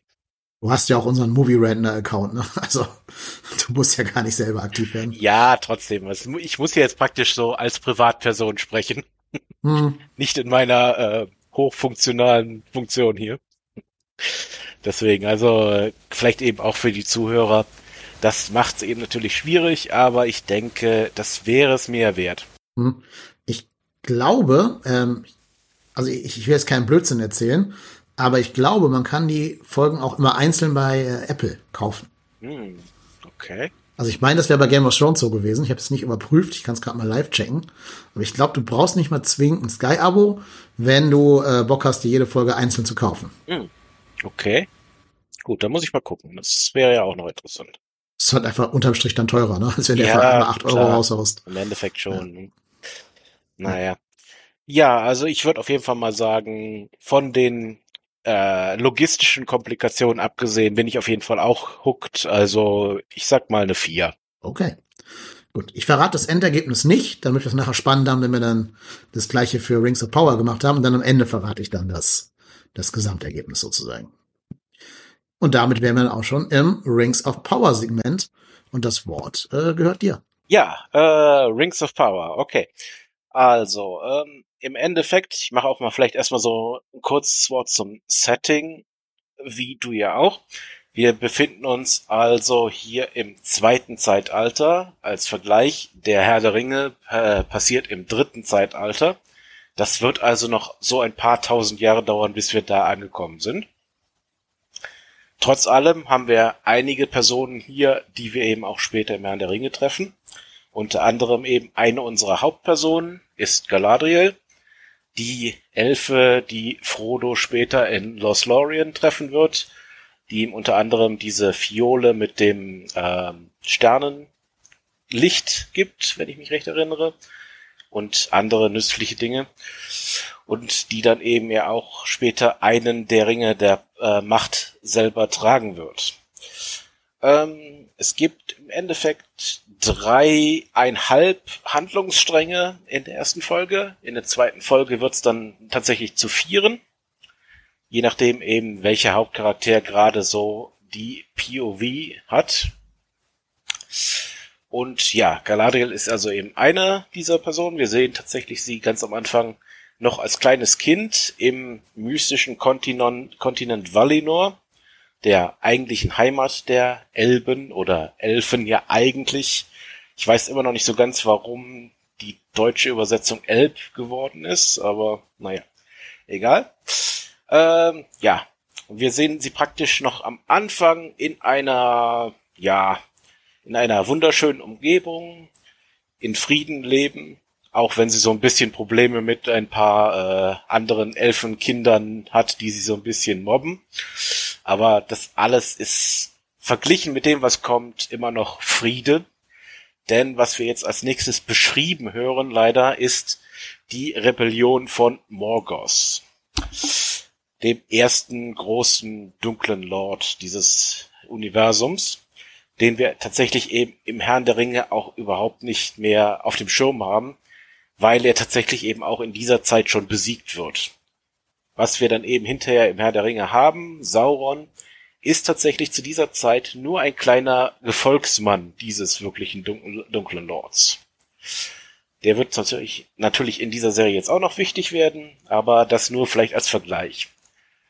Ähm, zum Hintergrund, Morgoth ist tatsächlich so auf dem Level eines Gottes schon in dieser Welt. Er ist einer der Valar, einer der ein Verräter unter den Valar und das sind im Endeffekt die Erschaffer und Schöpfergötter dieser Welt. Ähm, die Elben erleben jetzt eben diese Rebellion dadurch, dass in Valinor Krieg ausbricht. Wir sehen dann eben auch eine sehr kurze Bildabfolge, in der, in der der Kontinent äh, zerstört wird und Galadriel mit vielen anderen dann nach Mittelerde reist, um den dunklen Lord zu verfolgen. Das erstmal so als Aufhänger der ganzen Geschichte. Ähm, was wir jetzt für Galadriel im Endeffekt in der ersten Folge sehen, ist, dass sie besessen ist davon, diese Dunkelheit zu besiegen. Nachdem Morgoth tatsächlich eben praktisch offscreen erledigt wird, ist es also sein Gefolgsmann Sauron, der jetzt das Zepter des Bösen in der Hand hält. Und Galadriel hat, nachdem ihr Bruder gestorben ist, geschworen, den zur Strecke zu bringen. Das ist so ziemlich ihr, ja, ihr Handlungsstrang erstmal in der ersten Folge, den sie auf jeden Fall verfolgen will.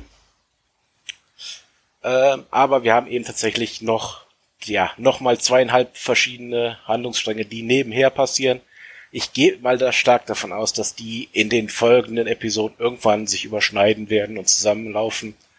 Das müssen wir dann sehen.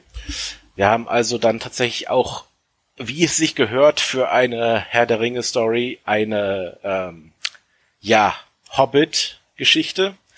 Auch wenn die Charaktere jetzt noch nicht Hobbits heißen, sondern Haarfoots. Also offensichtlich einfach nach ihren Füßen benannt, die sehr haarig sind. Äh, und da haben wir jetzt Nori. Nori, äh, Moment, wie war der Nachname? Jetzt habe ich gerade vergessen. Äh, Brandyfoot, genau. Brandyfoot, also dem erfahrenen äh, Tolkien-Experten wird auffallen, dass das die Zusammenkunft von zwei Hobbit-Namen ist, nämlich den äh, Brandy Burks oder sowas und den Proudfoots. Also wahrscheinlich ist sie eben ein Progenitor dieser beiden Geschlechter, die sich dann später irgendwann entwickeln werden. Ähm, ja, wir sehen im Endeffekt sehr wenig über den Charakter selber, sondern hauptsächlich erstmal über dieses Volk der Harfoots, die offensichtlich eben ihr Leben ja auf einer Art äh, nomadischen ähm, Expedition leben. Sie nennen das Ganze die Migration. Sie bewegen sich also wahrscheinlich umher und sie scheinen sich so ziemlich vor allem und jedem zu verstecken und sehr im Verborgenen zu leben. Sie gehen auf keinen Fall irgendwelche Risiken ein. Sie äh, suchen kein Abenteuer und so weiter. Und dann haben wir natürlich Nori, die genau das Gegenteil ist. Sie will unbedingt Abenteuer erleben, sie will weg und sämtliche anderen Harfoots erklären ihr doch, dass sie das bloß nicht tun soll, dass sie das sein lassen soll. Weil das gehört sich nicht für dieses stolze Volk. Äh, der dritte im Bunde ist ein weiterer Elf, genannt Arendor. Der ist äh, damit betraut, in den Südlanden von Mittelerde die Nachfahren von einigen Gefolgsleuten von Morgoth zu überwachen. Im Endeffekt also wird da so ein bisschen, ja, das Geschlecht der Menschen grundsätzlich verdächtigt, äh, sich den Dunklen wieder anzuschließen. Und ja, das funktioniert in etwa so gut, wie man sich das vorstellen sollte, wenn man eben Leute äh, unschuldig verdächtigt, grundsätzlich. Er ist also da in dieser, äh, in diesem Dörfchen, in dem er selber aufpasst, nicht wirklich beliebt. Und man feindet ihn auch ganz offen an. Außer eine Frau, so eine Art, ja, Kräuterfrau, würde ich sagen, namens Bronwyn, die durchaus in einer sehr engen Beziehung zu ihm steht. Es ist jetzt nicht wirklich ausdefiniert, wie, wie die beiden zueinander stehen, aber es ist schon relativ deutlich.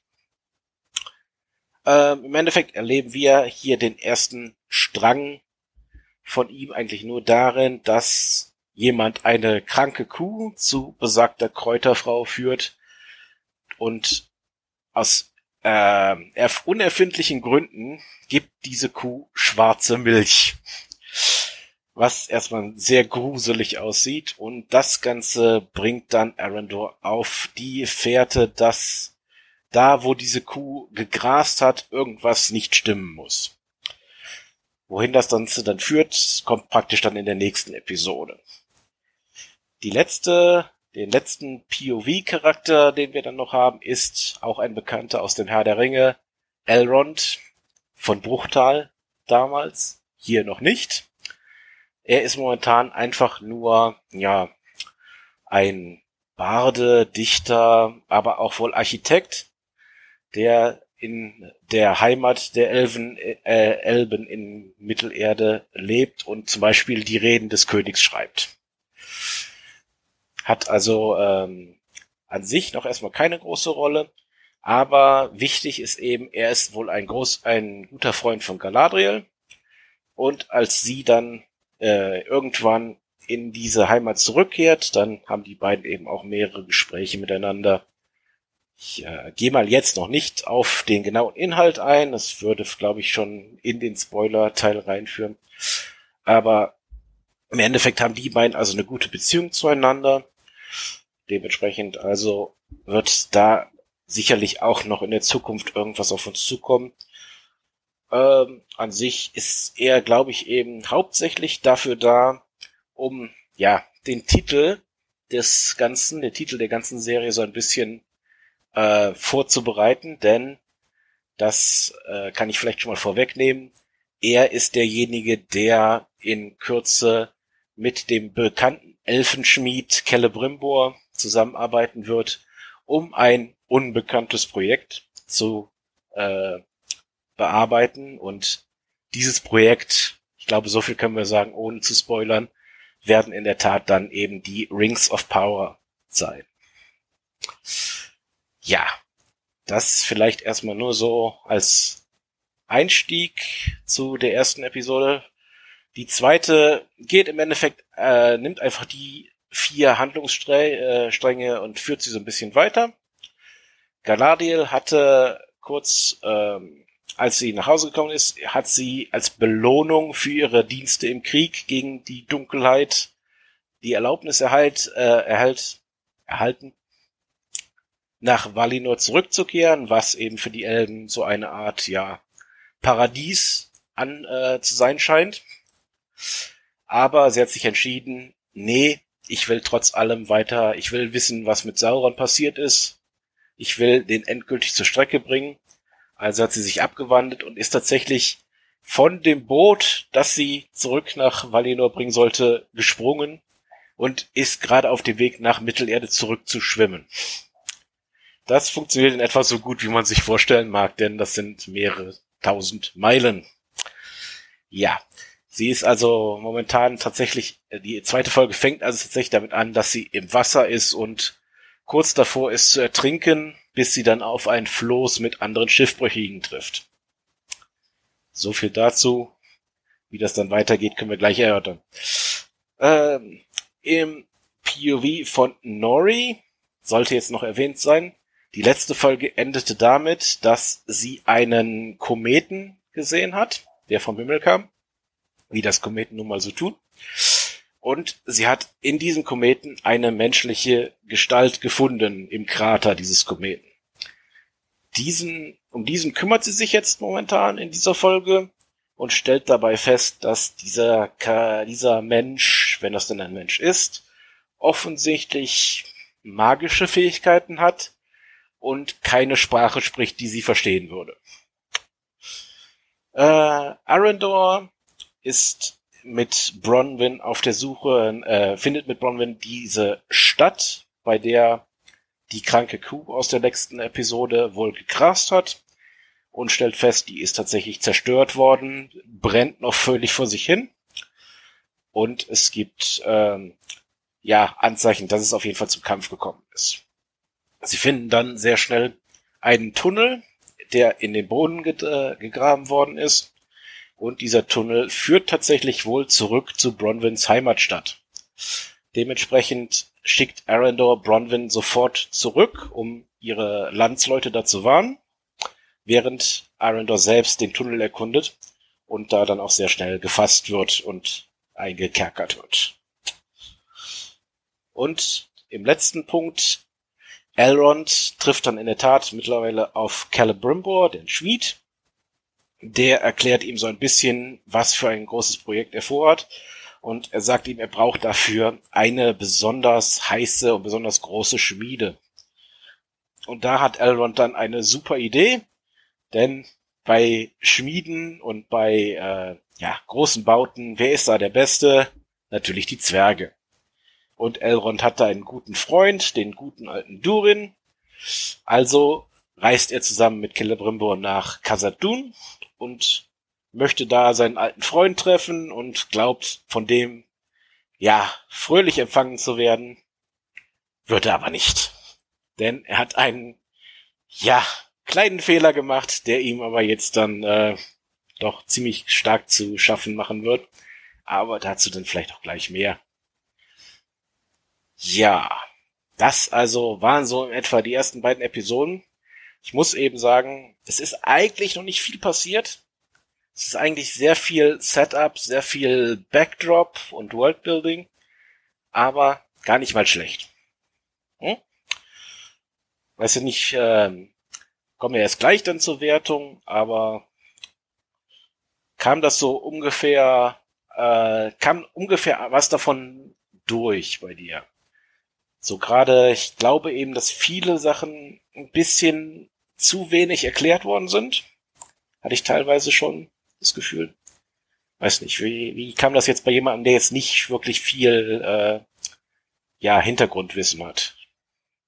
Ja, also ich habe einen Meter mehr gemacht als äh, vielleicht der normale Fan so. Ich habe mir im Vorfeld so ein paar Videos angeschaut.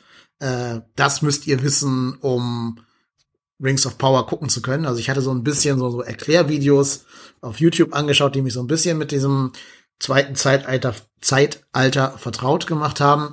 Also ich weiß jetzt nicht nichts, aber natürlich viel, viel weniger als du.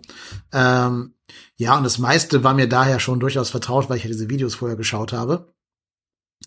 Es gibt eine Sache, die ich nicht so ganz verstanden habe. Da musst du jetzt mir mal helfen und so eine, so eine Lücke füllen.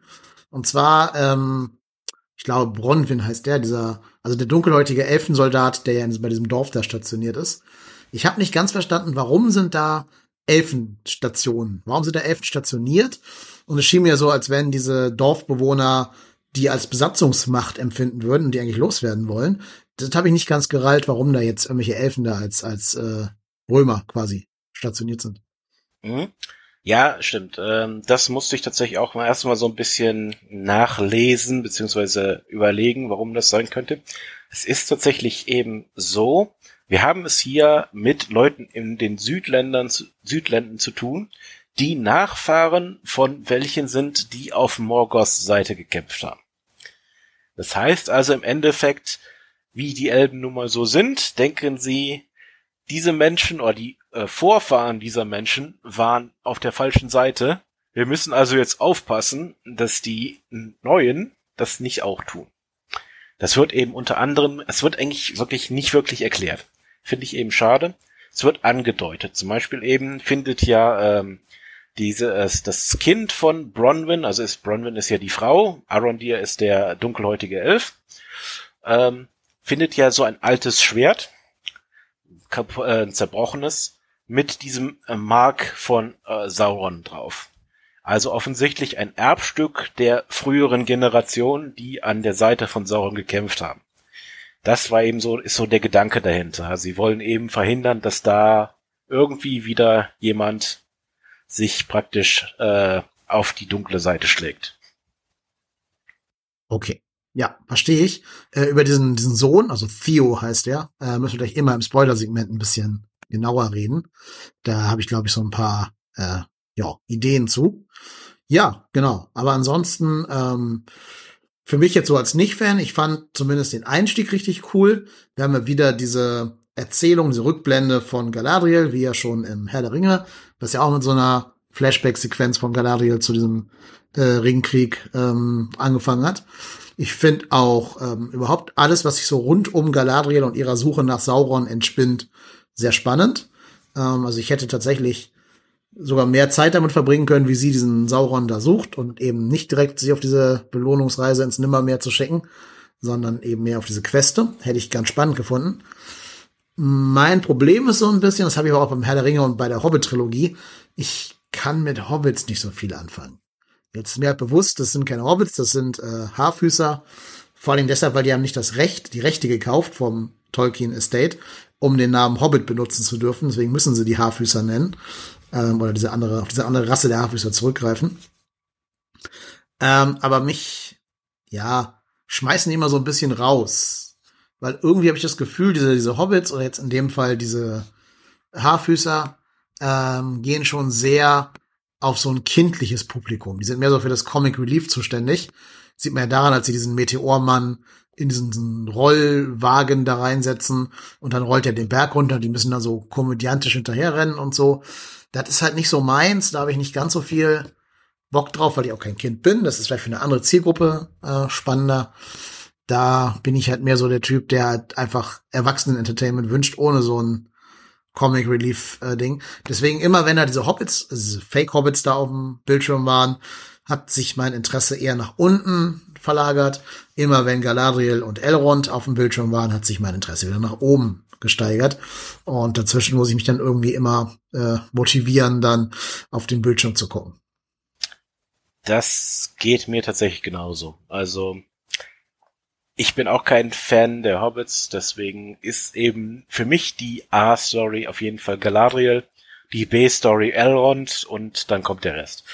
Das ähm, ist einfach so, wobei eben der Meteormann, wie du ihn so schön genannt hast, glaube ich, das Ganze noch ein bisschen umdrehen wird. Darüber können wir ja gleich noch reden. Ähm, aber das stimmt auf jeden Fall. Also ich fand das eben auch nicht unbedingt nötig.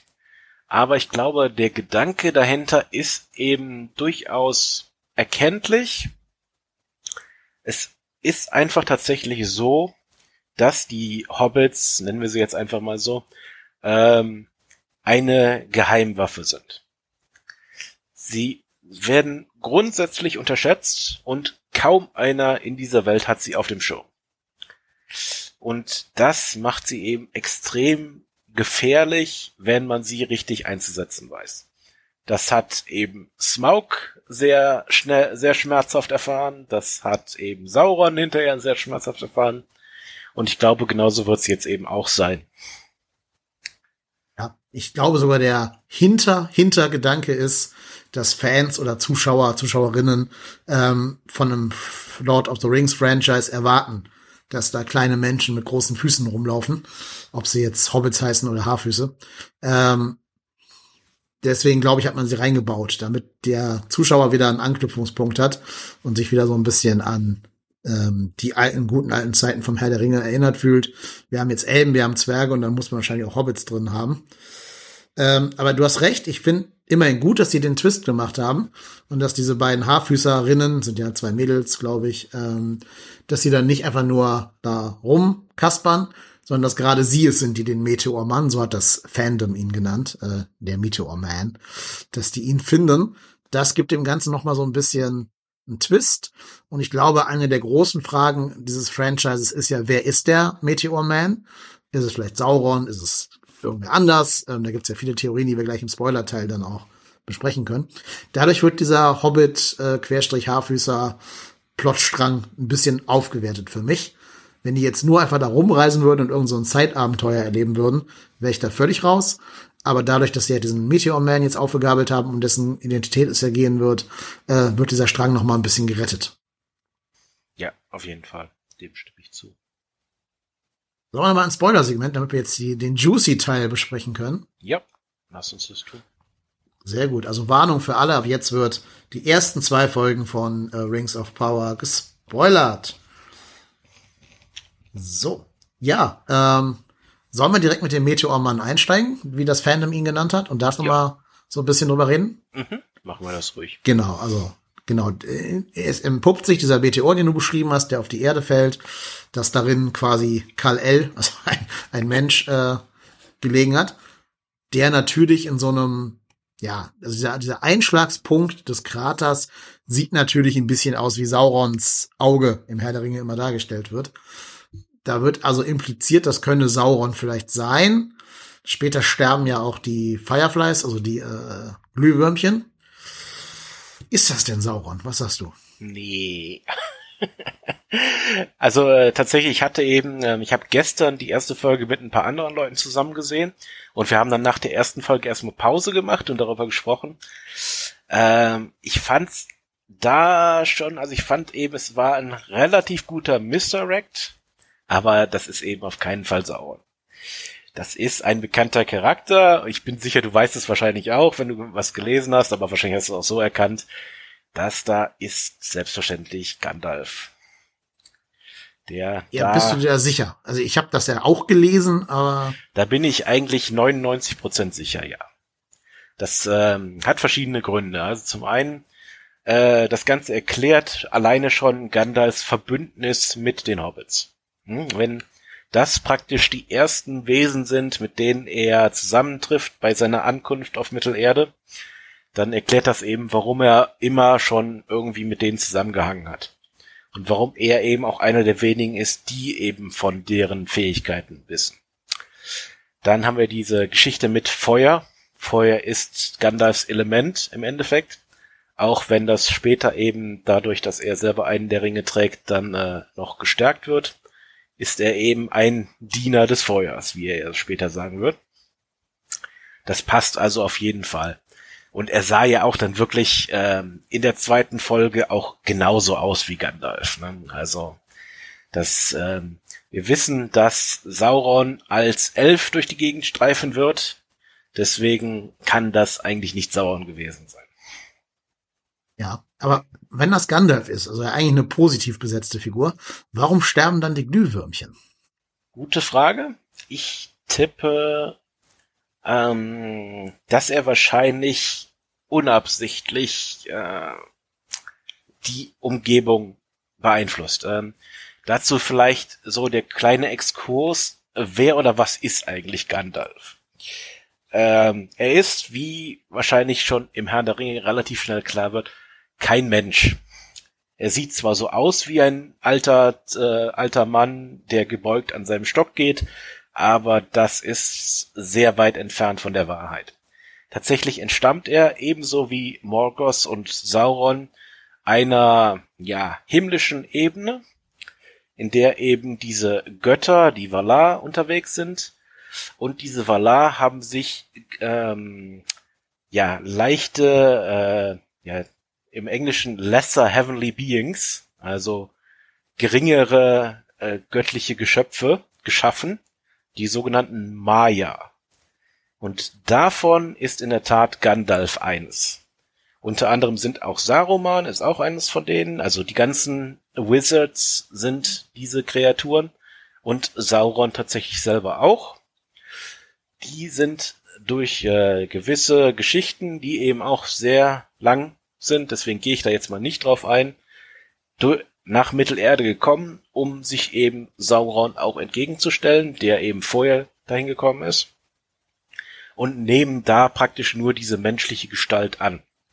Das erklärt eben auch, warum Gandalf, als er mit dem Balrog in die Tiefe gestürzt ist, nicht gestorben ist, sondern praktisch wiedergeboren wurde, weil er eben niemals wirklich ein Mensch war. Er hat nur praktisch seinen äh, alten Körper gegen einen neuen eingetauscht in diesem Moment. Und ja, die Balrogs kommen übrigens auch aus dieser Ebene, deswegen kannte er dieses Viech auch. Dementsprechend, also würde ich tippen, da das praktisch, wenn ich das jetzt richtig deute, sein erstes Eintrudeln in Mittelerde ist, tippe ich einfach mal, dass seine göttliche Aura vielleicht einfach zu stark ist, dass so kleine Insekten oder sowas das mal ebenso überleben. Ich glaube nicht, dass er, dass das darstellen sollte, dass er böse ist oder dergleichen. Übrigens, weiterer Hinweis, dass es Gandalf ist, ähm, wir haben in Lord of the Rings kurz diese Szene auf der Spitze von äh, Sarumans äh, Turm, wo Gandalf zu, ich glaube, einer Motte oder einem kleinen Vogel spricht und er macht genau die gleiche Geste hier bei den Fireflies. Genau das gleiche, also so die so in die Hand nimmt und dann so ganz ganz leise auf die einspricht. Genau das gleiche passiert hier auch. Also ich bin wirklich 99% sicher, dass das Gandalf sein soll. Mhm. Weil die Motte stört nicht. Sein. Das wäre natürlich, das wäre natürlich noch interessant, aber glaube ich. Ja, das, das habe ich nämlich auch vermutet, weil die Motte stirbt ja nicht im Herr der Ringe, mit der Gandalf redet. Ja, ich äh, glaube halt, wenn du, also ich glaube halt, wenn du Glühwürmchen tötest als Serienmacher, willst du damit keine äh, positive Figur einführen wie Gandalf das ja immerhin so im Franchise wäre. Deswegen glaube ich, der Twist ist wirklich, dass es am Ende eher Saruman als Sauron, äh, als Gandalf ist. Okay, das könnte tatsächlich sein. Also ich habe das jetzt eher darauf geschoben, dass er momentan seine Aura nicht unter Kontrolle hat. Ja, dass er eben wirklich sich praktisch erst daran gewöhnen muss, einen sterblichen Körper zu haben, der seine Kräfte eben über äh, in gewissen Weisen beeinflusst. Deswegen eben auch diese Reaktionen auf Nori, die dann, wo sie ja auch ja praktisch mit Magie, magischem Wind zurückstößt. Was er ja wahrscheinlich auch nicht bewusst tut, sondern einfach, weil er sehr desorientiert ist momentan. Deswegen, also ich, ich bleib momentan noch bei Gandalf. Hm. Ja, also ich meine, sie legen das schon nahe. Ne? Du hast ja, also sie, sie spielen ja so ein bisschen damit, dass es Sauron sein könnte, wegen dieser, diesem Krater-Einschlag, der dieses Sauron-Symbol so ein bisschen nachahmt. Aber sie spielen auch damit, dass es Gandalf sein könnte, wegen dieser Firefly respektive Mottenszene. Und es gibt ja auch so ein paar Szenen im Herr der Ringe oder im Hobbit, wo er die, die Hobbits so anfaucht und die dann quasi zurechtweist und dann so eine Art böse Aura, sag ich jetzt mal, oder irgendwie dunkle Aura dann versprüht in dem Moment. Das tut diese Figur ja auch. Also wir wissen ja nicht ganz genau, ob sie jetzt positiv oder negativ sein soll. Ähm, ich bin gespannt, ob noch ein Twist kommt oder ob es bei diesen beiden Optionen bleiben wird. Aber apropos Sauron, glaubst du, wir haben Sauron schon äh, on-screen gesehen in einer anderen Form? Weil der kann ja shapeshiften. Äh, ich tippe jetzt mal, du meinst wahrscheinlich mit Hinblick auf Sio. Ja, ein, ja, wieder habe ich eine andere Theorie. Okay. Ma mein Geld liegt eher auf diesem schiffsbrüchigen Typen, der äh, Galadriel auffischt und dann sagt, looks can be deceiving. Hm. Okay. Also persönlich. Weil der ja sehr gut aussieht, ne? Der ist ja ein sehr attraktiver Schauspieler. Und wir wissen ja, dass Gandalf ähm, als Herr der Geschenke eine sehr angenehme Form angenommen hat. Das ist wahr, ja, ja. Könnte sein. Will ich jetzt nicht verneinen. Ich glaube eigentlich nicht. Also ich denke eben, soweit ich weiß, wenn die es nicht ändern, müsste er eigentlich ein Elf sein. Kann natürlich sein, dass sie es ändern, dass er vielleicht äh, nur für manche als Elf erscheint, für andere dann jetzt für Galadriel als Mensch. Aber glauben ich noch nicht. Sehen wir denn die Ohren von dem Typen? Ich weiß es gerade nicht, ehrlich gesagt. Hm. Jetzt, wo du es sagst, habe ich jetzt echt jetzt gar nicht drauf geachtet. Ich habe da jetzt einfach mal, bin einfach mal davon ausgegangen, dass das ein Mensch ist. Wie hieß er nochmal? Halborn oder? Halbrand? Ja, so in Hal Halbrand, glaube ich. Ja, also er ist ein Mensch. Okay. Ja, weiß ich nicht. Weil er hat doch diese langen Haare, wo man die Ohren nicht sieht, oder? Ich gucke gerade die Bilder hier an von ihm.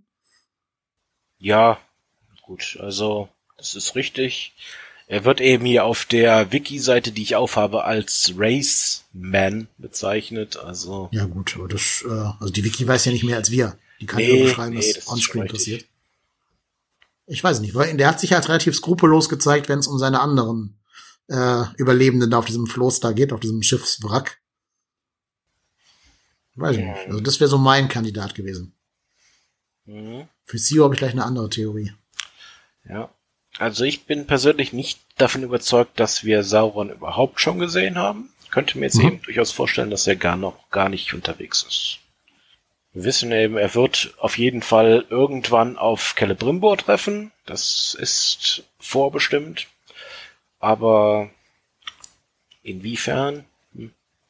Noch nicht klar. Was macht er da mit Celebrimbor? Also verführt er den oder korrumpiert ähm, er den oder was? Ähm, ja, im Endeffekt, ähm, er nimmt eben so ein bisschen Einfluss auf das Schmieden der Ringe der Macht. Ne, Im Endeffekt, er muss ja irgendwie da äh, diese Ringe so ein bisschen so beeinflussen, dass er hinterher den Mastering schaffen kann der dann mhm. ja die anderen Ringe unter Kontrolle halten kann. Und das Ein kann er natürlich nur, indem er praktisch ja mit dem Vergleich die gelbe Unreinheit in die Ringe reinbringt. Hm, mhm. Also wie die Green Lanterns ihren Parallax ja. da drin hatten. Daran musste ich auch gerade denken, ja. ja, eben in dieser Richtung wird das eben so ein bisschen gehen. Und ich glaube auch, er ist hauptsächlich tatsächlich einer der Ideengeber der ganzen Geschichte. Also ich glaube, diese ganze Geschichte von wegen neun Ringe an die Sterblichen, sieben an die Zwerge, ich glaube, das ist hauptsächlich eben Saurons Idee gewesen. Weil okay. er natürlich ja, dann hinterher alle kontrollieren will. Ja. Ja, bin ich mal gespannt. Ähm, am Ende wird dieses Schiffswrack ja von einer Figur aufgelesen, die wir nur ähm, in Ansätzen sehen, weil die Sonne hinter ihr steht. Wer ist diese Figur? Hast du da irgendwelche tieferen Kenntnisse zu? Nee, tut mir leid, das weiß ich auch noch nicht. Da bin ich auch noch gespannt. Ich habe da jetzt auch absichtlich noch nicht nachgelesen, wer das sein hm. soll. Ja, ich hatte eine Theorie gelesen, die kann ich ja mal vorstellen, ist ja nur eine Theorie, also ist kein Spoiler, weil ich weiß es ja auch nicht. Aber wir haben ja erfahren aus dem Promomaterial, es wird diese eine, diese Atlantis-Kultur gezeigt. Ich habe jetzt den Namen gerade nicht parat, aber diese Kultur, die auch im Meer versunken ist, später dann, also die im zweiten Zeitalter, äh, im dritten Zeitalter, dann im Meer versinkt und dass das der erste Abgesandte dieser Kultur sein soll. Okay, ja, das kann gut sein, ja, durchaus. Hm. Ja, reden wir mal über Theo. Ähm, der hat ja scheinbar auch mehr, mehr an sich dran, als man so auf den ersten Blick glaubt. Ähm, der findet ja dieses Schwert, wie du gesagt hast. Und danach wird ja auch mit dieser Idee gespielt, dass der vielleicht korrumpiert sein könnte von dem Schwert. Was hat's denn mit dieser Figur auf sich?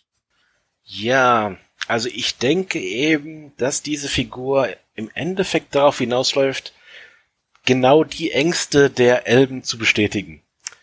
Denn ich denke, wie du genau sagst, dieses Schwert wird ihn wahrscheinlich korrumpieren.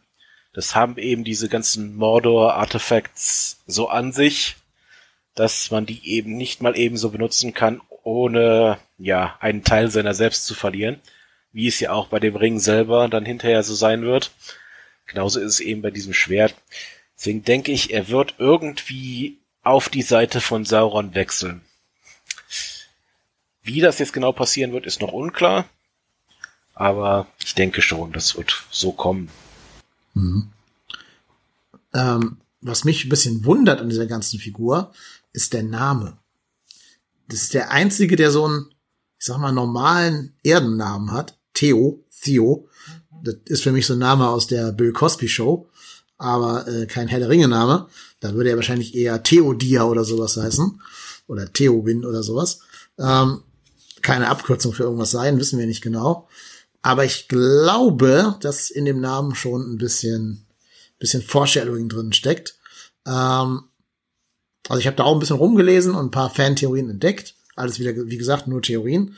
Aber die Idee ist, dass er einer von den ersten äh, Ringgeistern werden wird, von diesen neuen Menschen, die dem Sauron anheimgefallen sind. Ja, das macht Sinn. Könnte sogar der, ähm, der Witch King sein im Endeffekt. Ja. Witch King of Angmar, ja. Also ich meine, die anderen sieben haben ja keine Namen. Wir kennen ja nur zwei namentlich von diesen Ringgeistern. Nämlich eben den Witch King von Angmar und den zweiten weiß ich nicht mehr. Aber die anderen sieben haben keine Background Story. Deswegen kann man da ja als Serienmacher sehr viele frei, äh, sehr viele Lücken einfach ausnutzen, die das Fandom an der Stelle einfach lässt.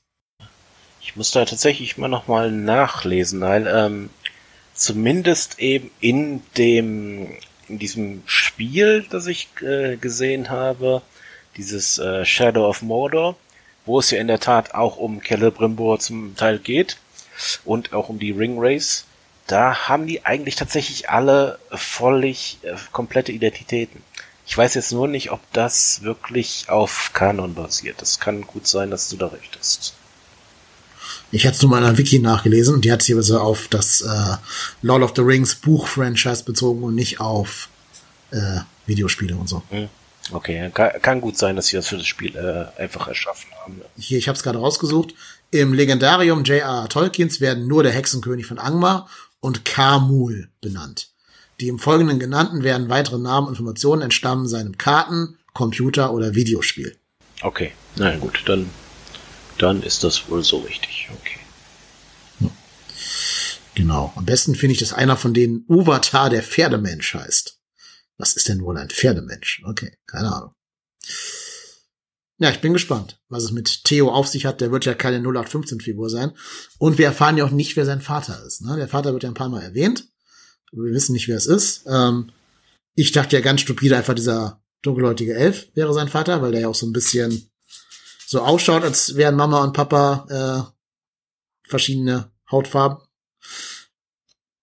Aber es kann ja auch sein, dass irgendwie das so eine, so eine Anakin Skywalker Machtgeburt quasi ist.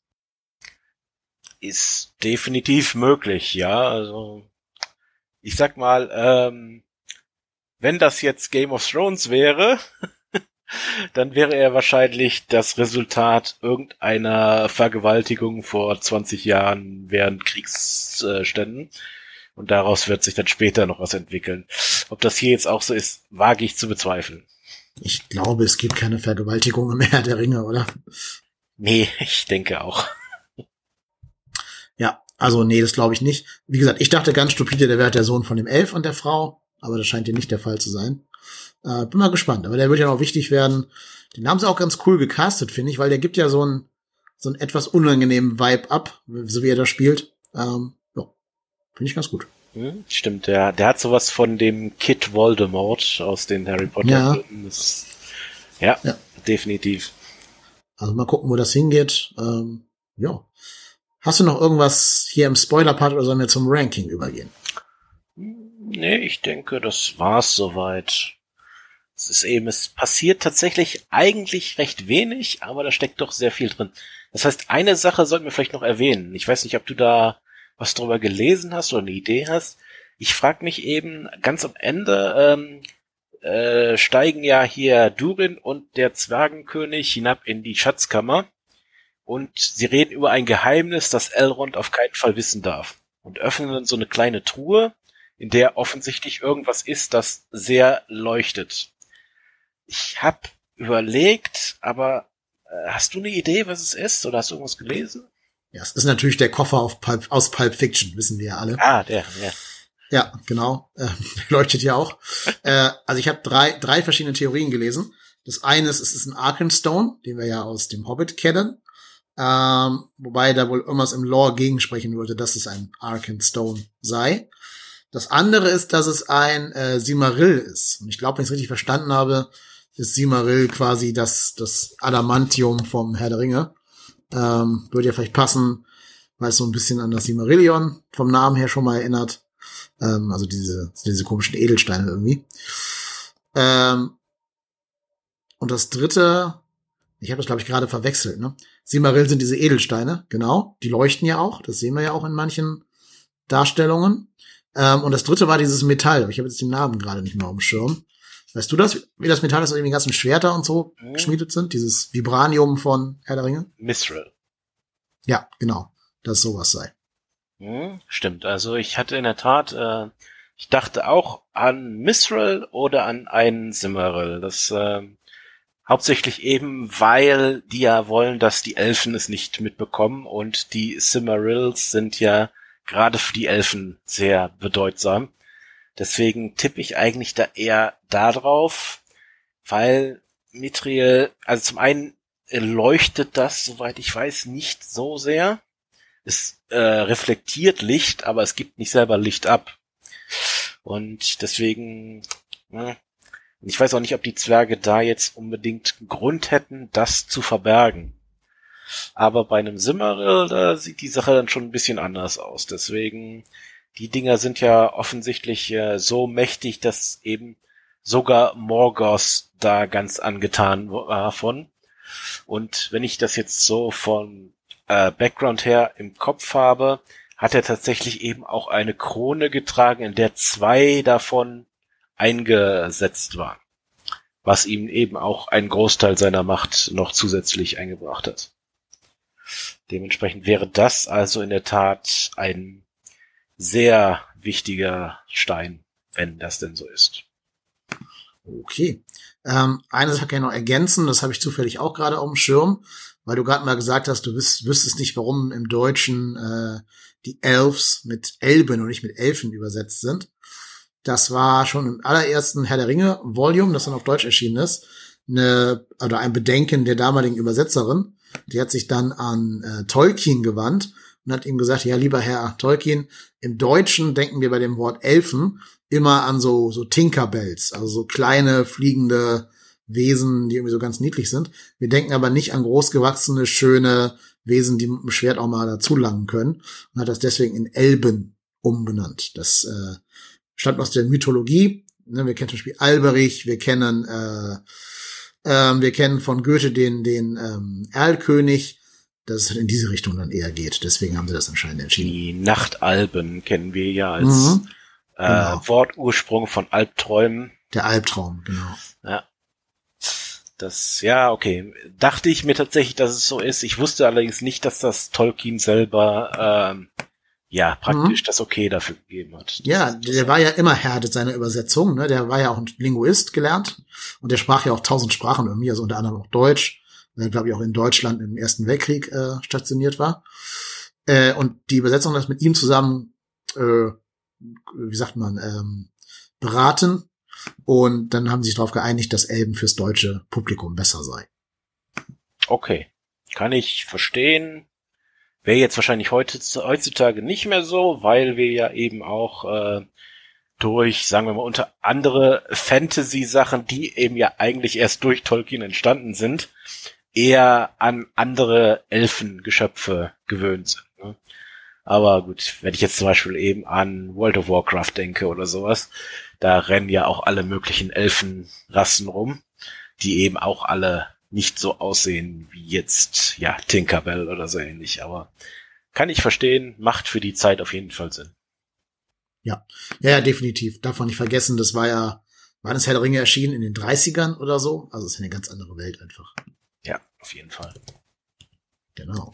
Ja, dann würde ich jetzt mal zum Ranking kommen wollen. Ähm, du fängst, glaube ich, an. Plot.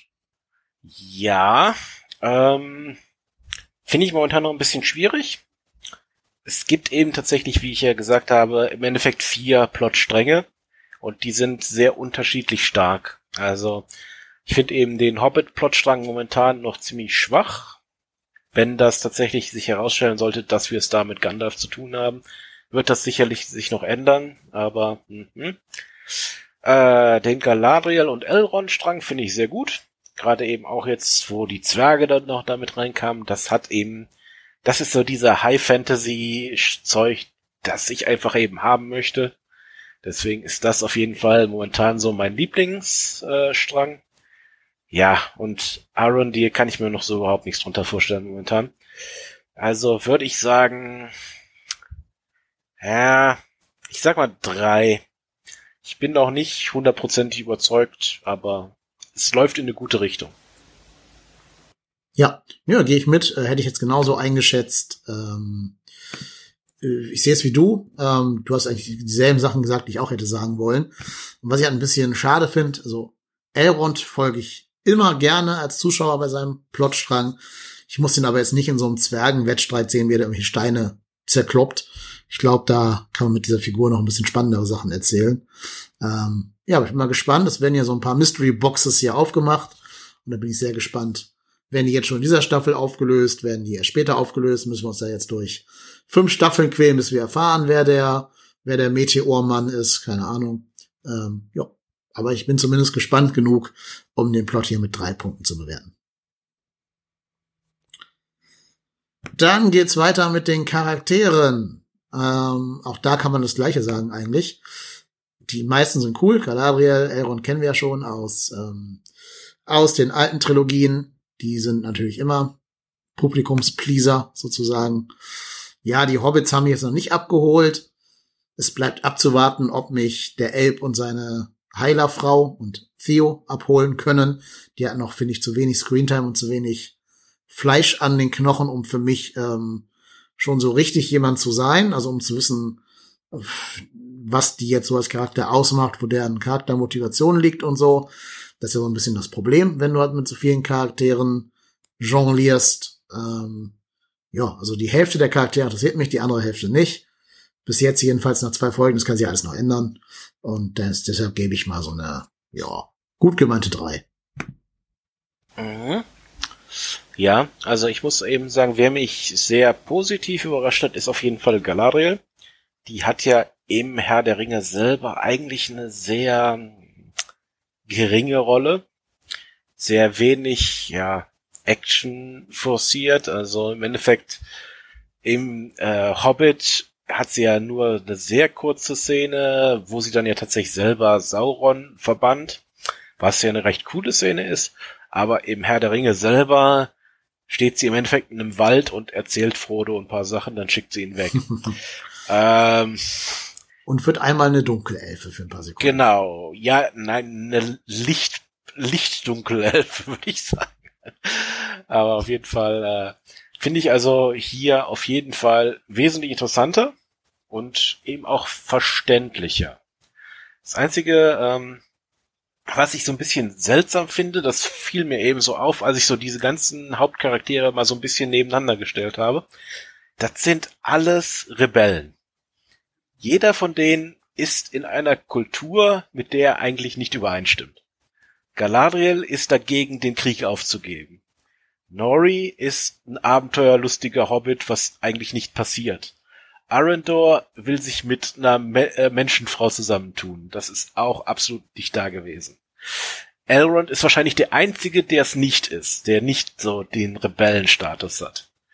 Das ist, hm, ich weiß es nicht, ob das so gut ist. Das macht so, das lässt die alle so ein bisschen sehr gleichatmig wirken.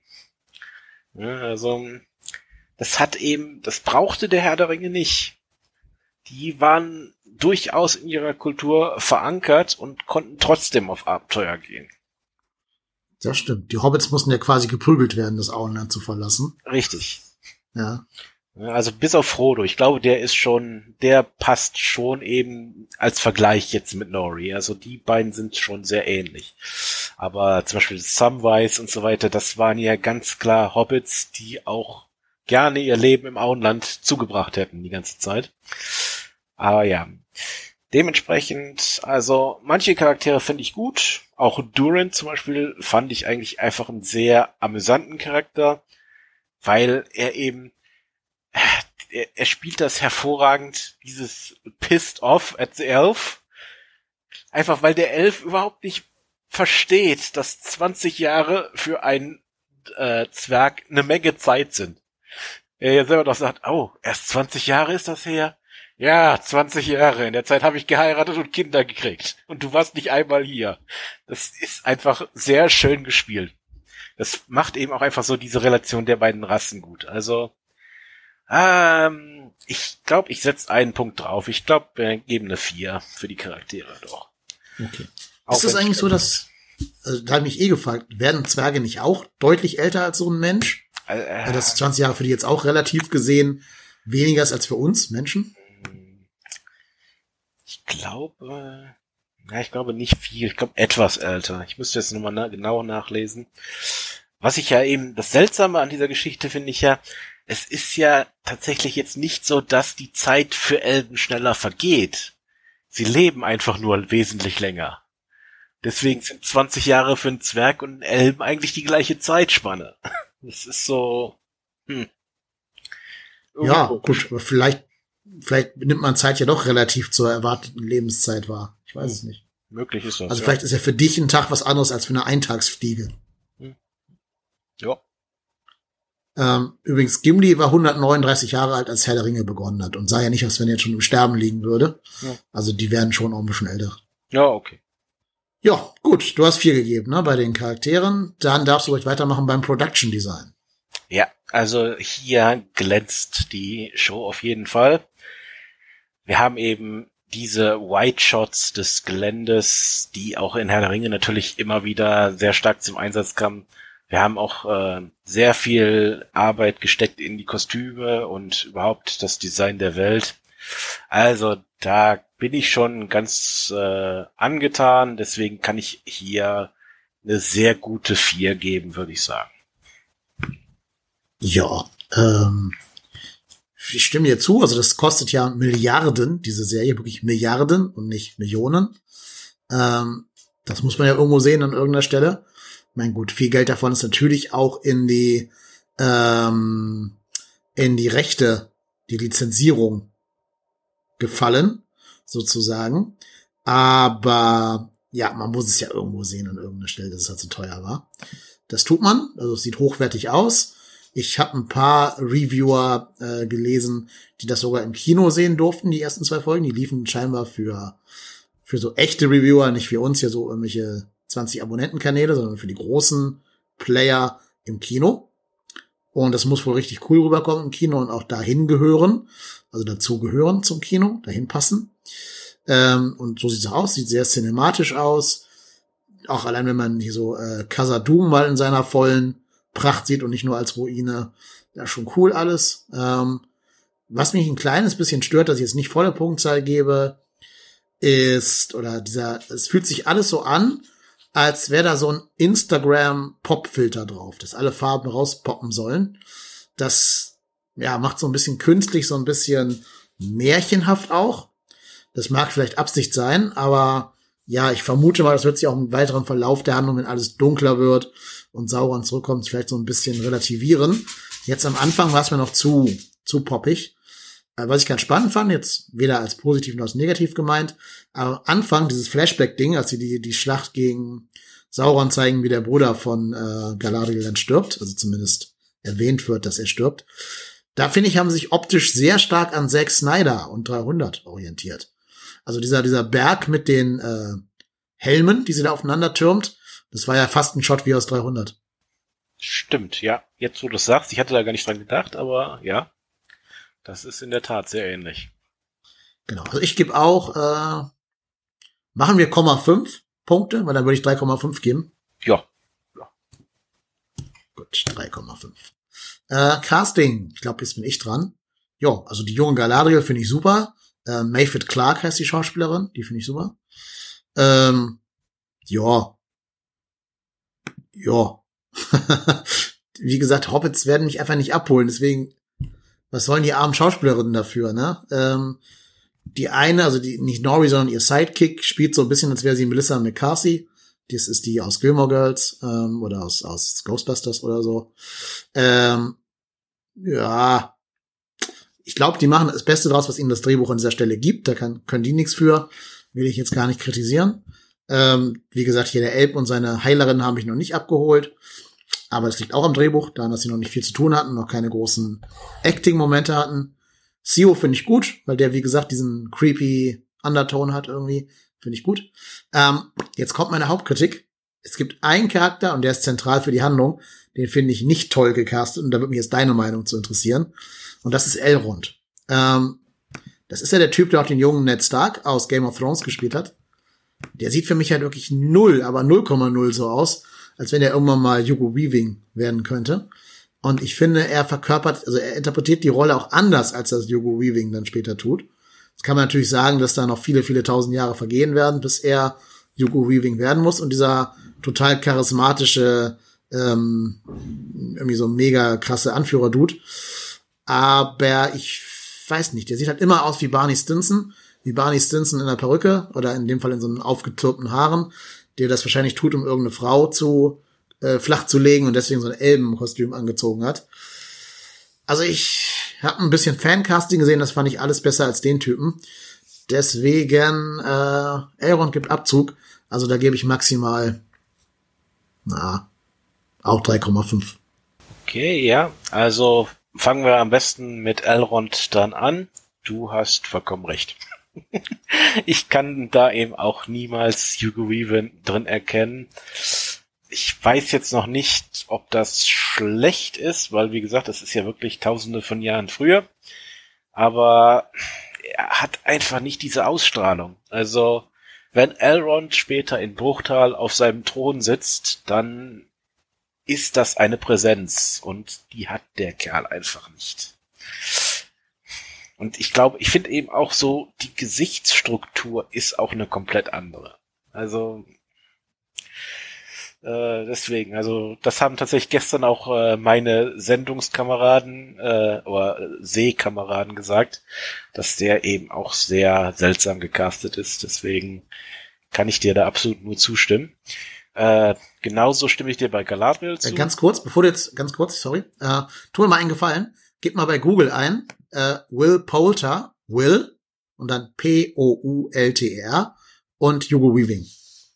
Guck dir den mal an. Das ist der aus Revenant, der Junge. Okay, ja, ja. Das ist. Das war halt das Fancasting. Ja. Ne? Äh, es wäre halt perfekt gewesen. Also, absolut. der spielt jetzt ja auch den, den Adam Warlock in Marvel Phase 4 oder 5. Keine Ahnung, wann Adam Warlock da auftauchen wird. Ähm, der wäre perfekt gewesen. Ja. Der wäre perfekt gewesen. Stimme ja, auf jeden Fall zu. Da ja. kommt halt leider Young Ned Stark nicht, nicht dran. Mhm. Nee, das stimmt. Also jetzt, wo ich das hier, dieses Bild, da ist ja so ein schöner Splitscreen zwischen den beiden. Mhm, genau. Das ist wunderbar. Also bis in die Augenbrauen ist er ja praktisch das Ebenbild. Also, das ist ja wirklich genial.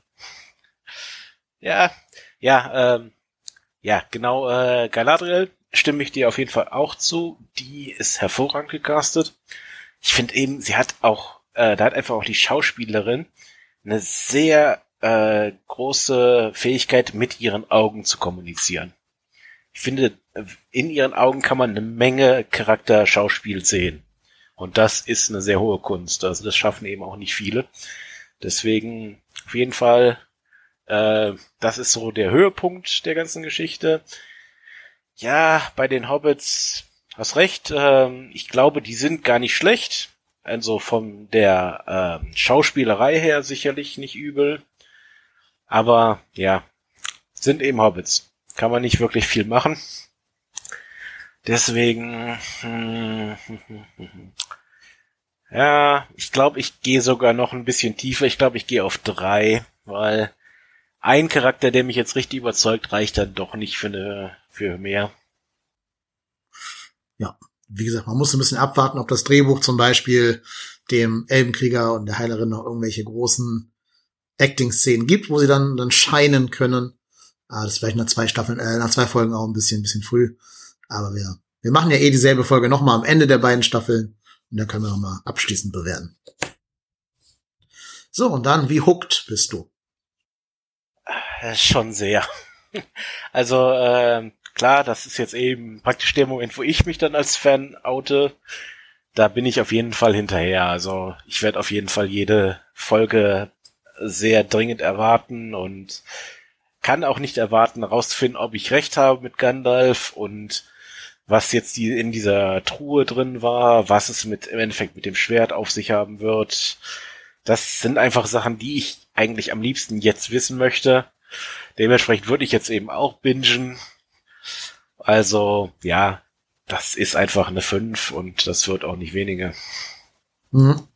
Ja, es ist halt so das typische Mystery Box Writing. Ne? Also die schmeißen dir ja nach bester J.J. Äh, Abrams Manier drei, vier Mysteries dahin. Wer ist der Meteormann? Wer ist Sauron? Oder haben wir Sauron schon gesehen? Was ist in der Kiste vom Zwerg drin? Ähm, was ist mit Sio und dem Schwert? Das heißt, da hat man genug Ansatzpunkte, um sich hooked zu finden. Aber ist natürlich auch ähm, im Mystery Box Writing und es ist nicht der Plot, der einen so richtig am Haken hält, sondern eben diese Mystery Boxes. Ähm, sprichwörtlich, was ja wirklich eine Box ist, in der ein Mystery drin ist, tatsächlich. Also insofern ähm, bin ich da noch nicht ganz bei fünf Punkten wie du jetzt, aber ich bin ja auch nicht der große Fan.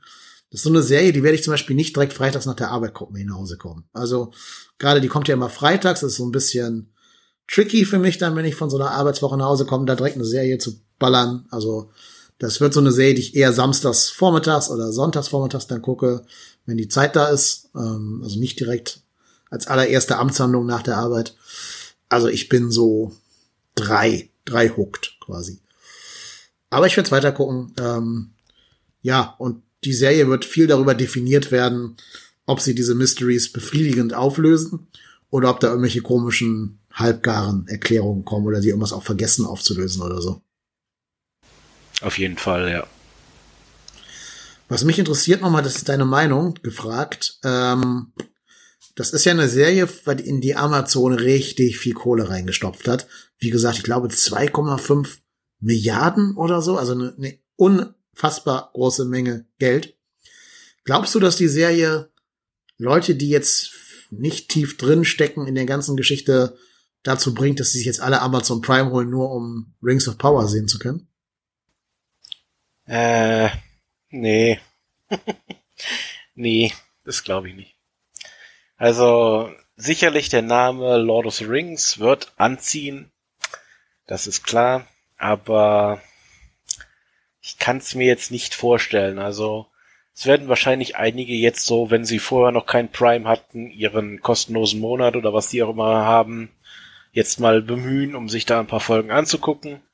Das auf jeden Fall, aber ich glaube, den großen Profit wird Amazon da nicht rausschlagen. Ja, also fürchte ich auch. Die, diese 2, irgendwas Milliarden müssen sie erstmal wieder reinholen. Ähm, schwierig, schwierig, schwierig. So eine Entscheidung kann auch mal ein Unternehmen äh, an den Rand des Ruins bringen. Ich bin mal gespannt, ob die überhaupt diese vier oder fünf Staffeln, die angekündigt sind, durchziehen werden. Äh, oder ob da vorher vielleicht dann der Schaden begrenzt werden muss, weil es nicht genug Leute zieht. Ähm, also ich werde es gespannt beobachten. Ja, sagen wir es mal so. Amazon hat das Geld zur Not. Die werden sich jetzt da keinen aus der Krone brechen, wenn sie da jetzt ein bisschen was, paar Millionen äh, in den Sand setzen. Äh, dementsprechend wird es wahrscheinlich weitergehen. Also. Ja. Naja, das ist ja das Gemeine, wenn die jetzt schon so eine Mystery Box Serie machen, dann muss es auch bis zur Auflösung durchziehen, sonst wird's Lost. Und Lost, also die Serie Lost, und Lost war jetzt am Ende oh nicht sehr befriedigend. We are the island. Ja, genau. So, die große Endwertung. House of the Dragon hat von mir in Summe 21 Punkte bekommen und von dir 20 Punkte. Also ich finde, man merkt mein Fandom in der Punktwertung nicht groß an, außer bei diesem einen Punkt mehr halt irgendwo. In Summe macht das 41 Punkte für House of the Dragon in unserer unfehlbaren, objektiven und wissenschaftlich zitierbaren Skala. Bei Rings of Power habe ich 16 Punkte in Summe gegeben und du 19. Da sind wir schon ein bisschen mehr auseinander. Ähm, ich glaube, gerade die fünf Punkte bei Hooked haben es so ein bisschen zu deinen Gunsten da rausgerissen. Das ergibt in Summe dann 35. Und damit haben wir als vorläufigen Sieger in unserem äh, neutralen Wertungsranking hier House of the Dragon. Aber wie gesagt, wir machen ja dieselbe Folge nochmal am Ende der beiden Staffeln. Ich glaube, die haben auch beide zehn Folgen, also die müssten relativ zeitnah dann auch zu Ende sein, glaube ich, also zeitgleich zu Ende gehen. Ähm, und dann können wir uns nochmal zusammensetzen hier und dann machen wir nochmal eine Wertung und vergleichen das mal, ob die Serien unterwegs Punkte verloren haben, gewonnen haben, ob die eine die andere überholt hat oder so. Vorläufiger Sieger, kleines Goldmedaillchen aus Schokolade, kriegt die House of the Dragon Serie. Ja. Und ich muss auch eben als Herr der Ringe-Fan gestehen, verdient hat sie gewonnen. Zumindest jetzt, jetzt noch. Wir können eben nicht sagen, wie es in der Zukunft ist, aber momentan, ja. ja. Ja, was ich halt finde, und das ist das, was mich halt so ein bisschen mehr abholt bei House of the Dragon. House of the Dragon ist schon so die erwachsenere Serie. Also auch für Erwachsene.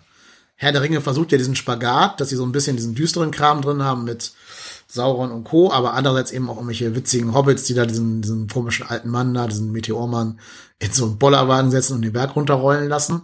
Das verkneift sich House of the Dragon ja alles.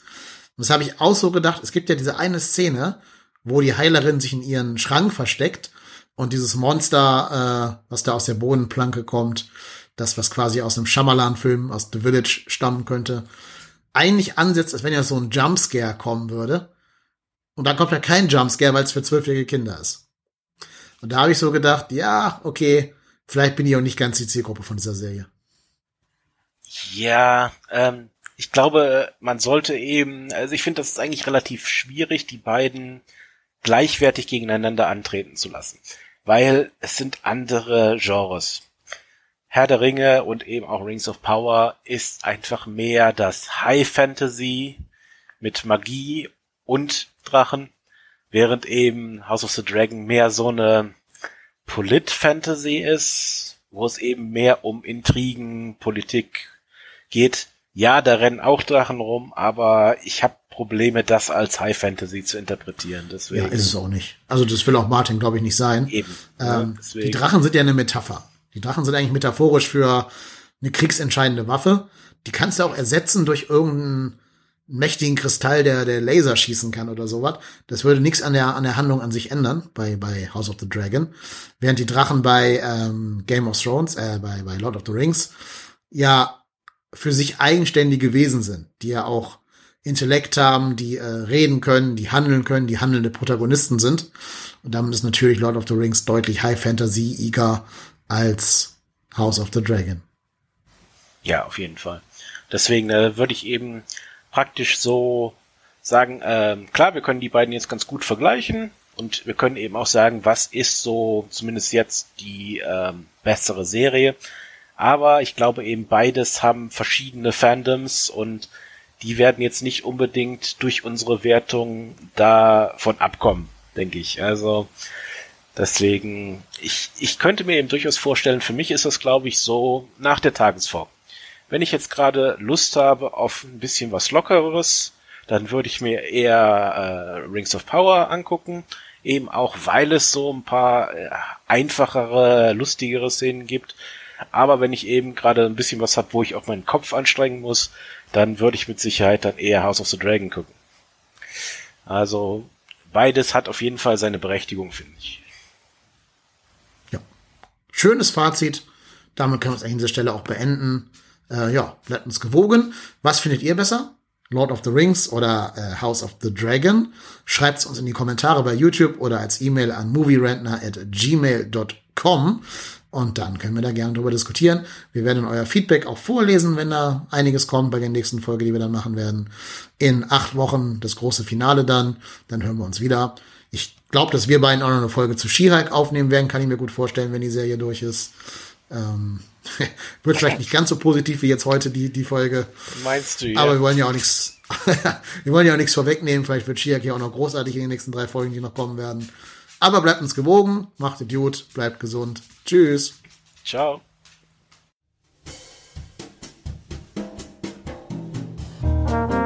Movie Rantner, der Filmpodcast mit den tausend Thesen. Wir haben zu allem eine Meinung, aber nie die gleiche.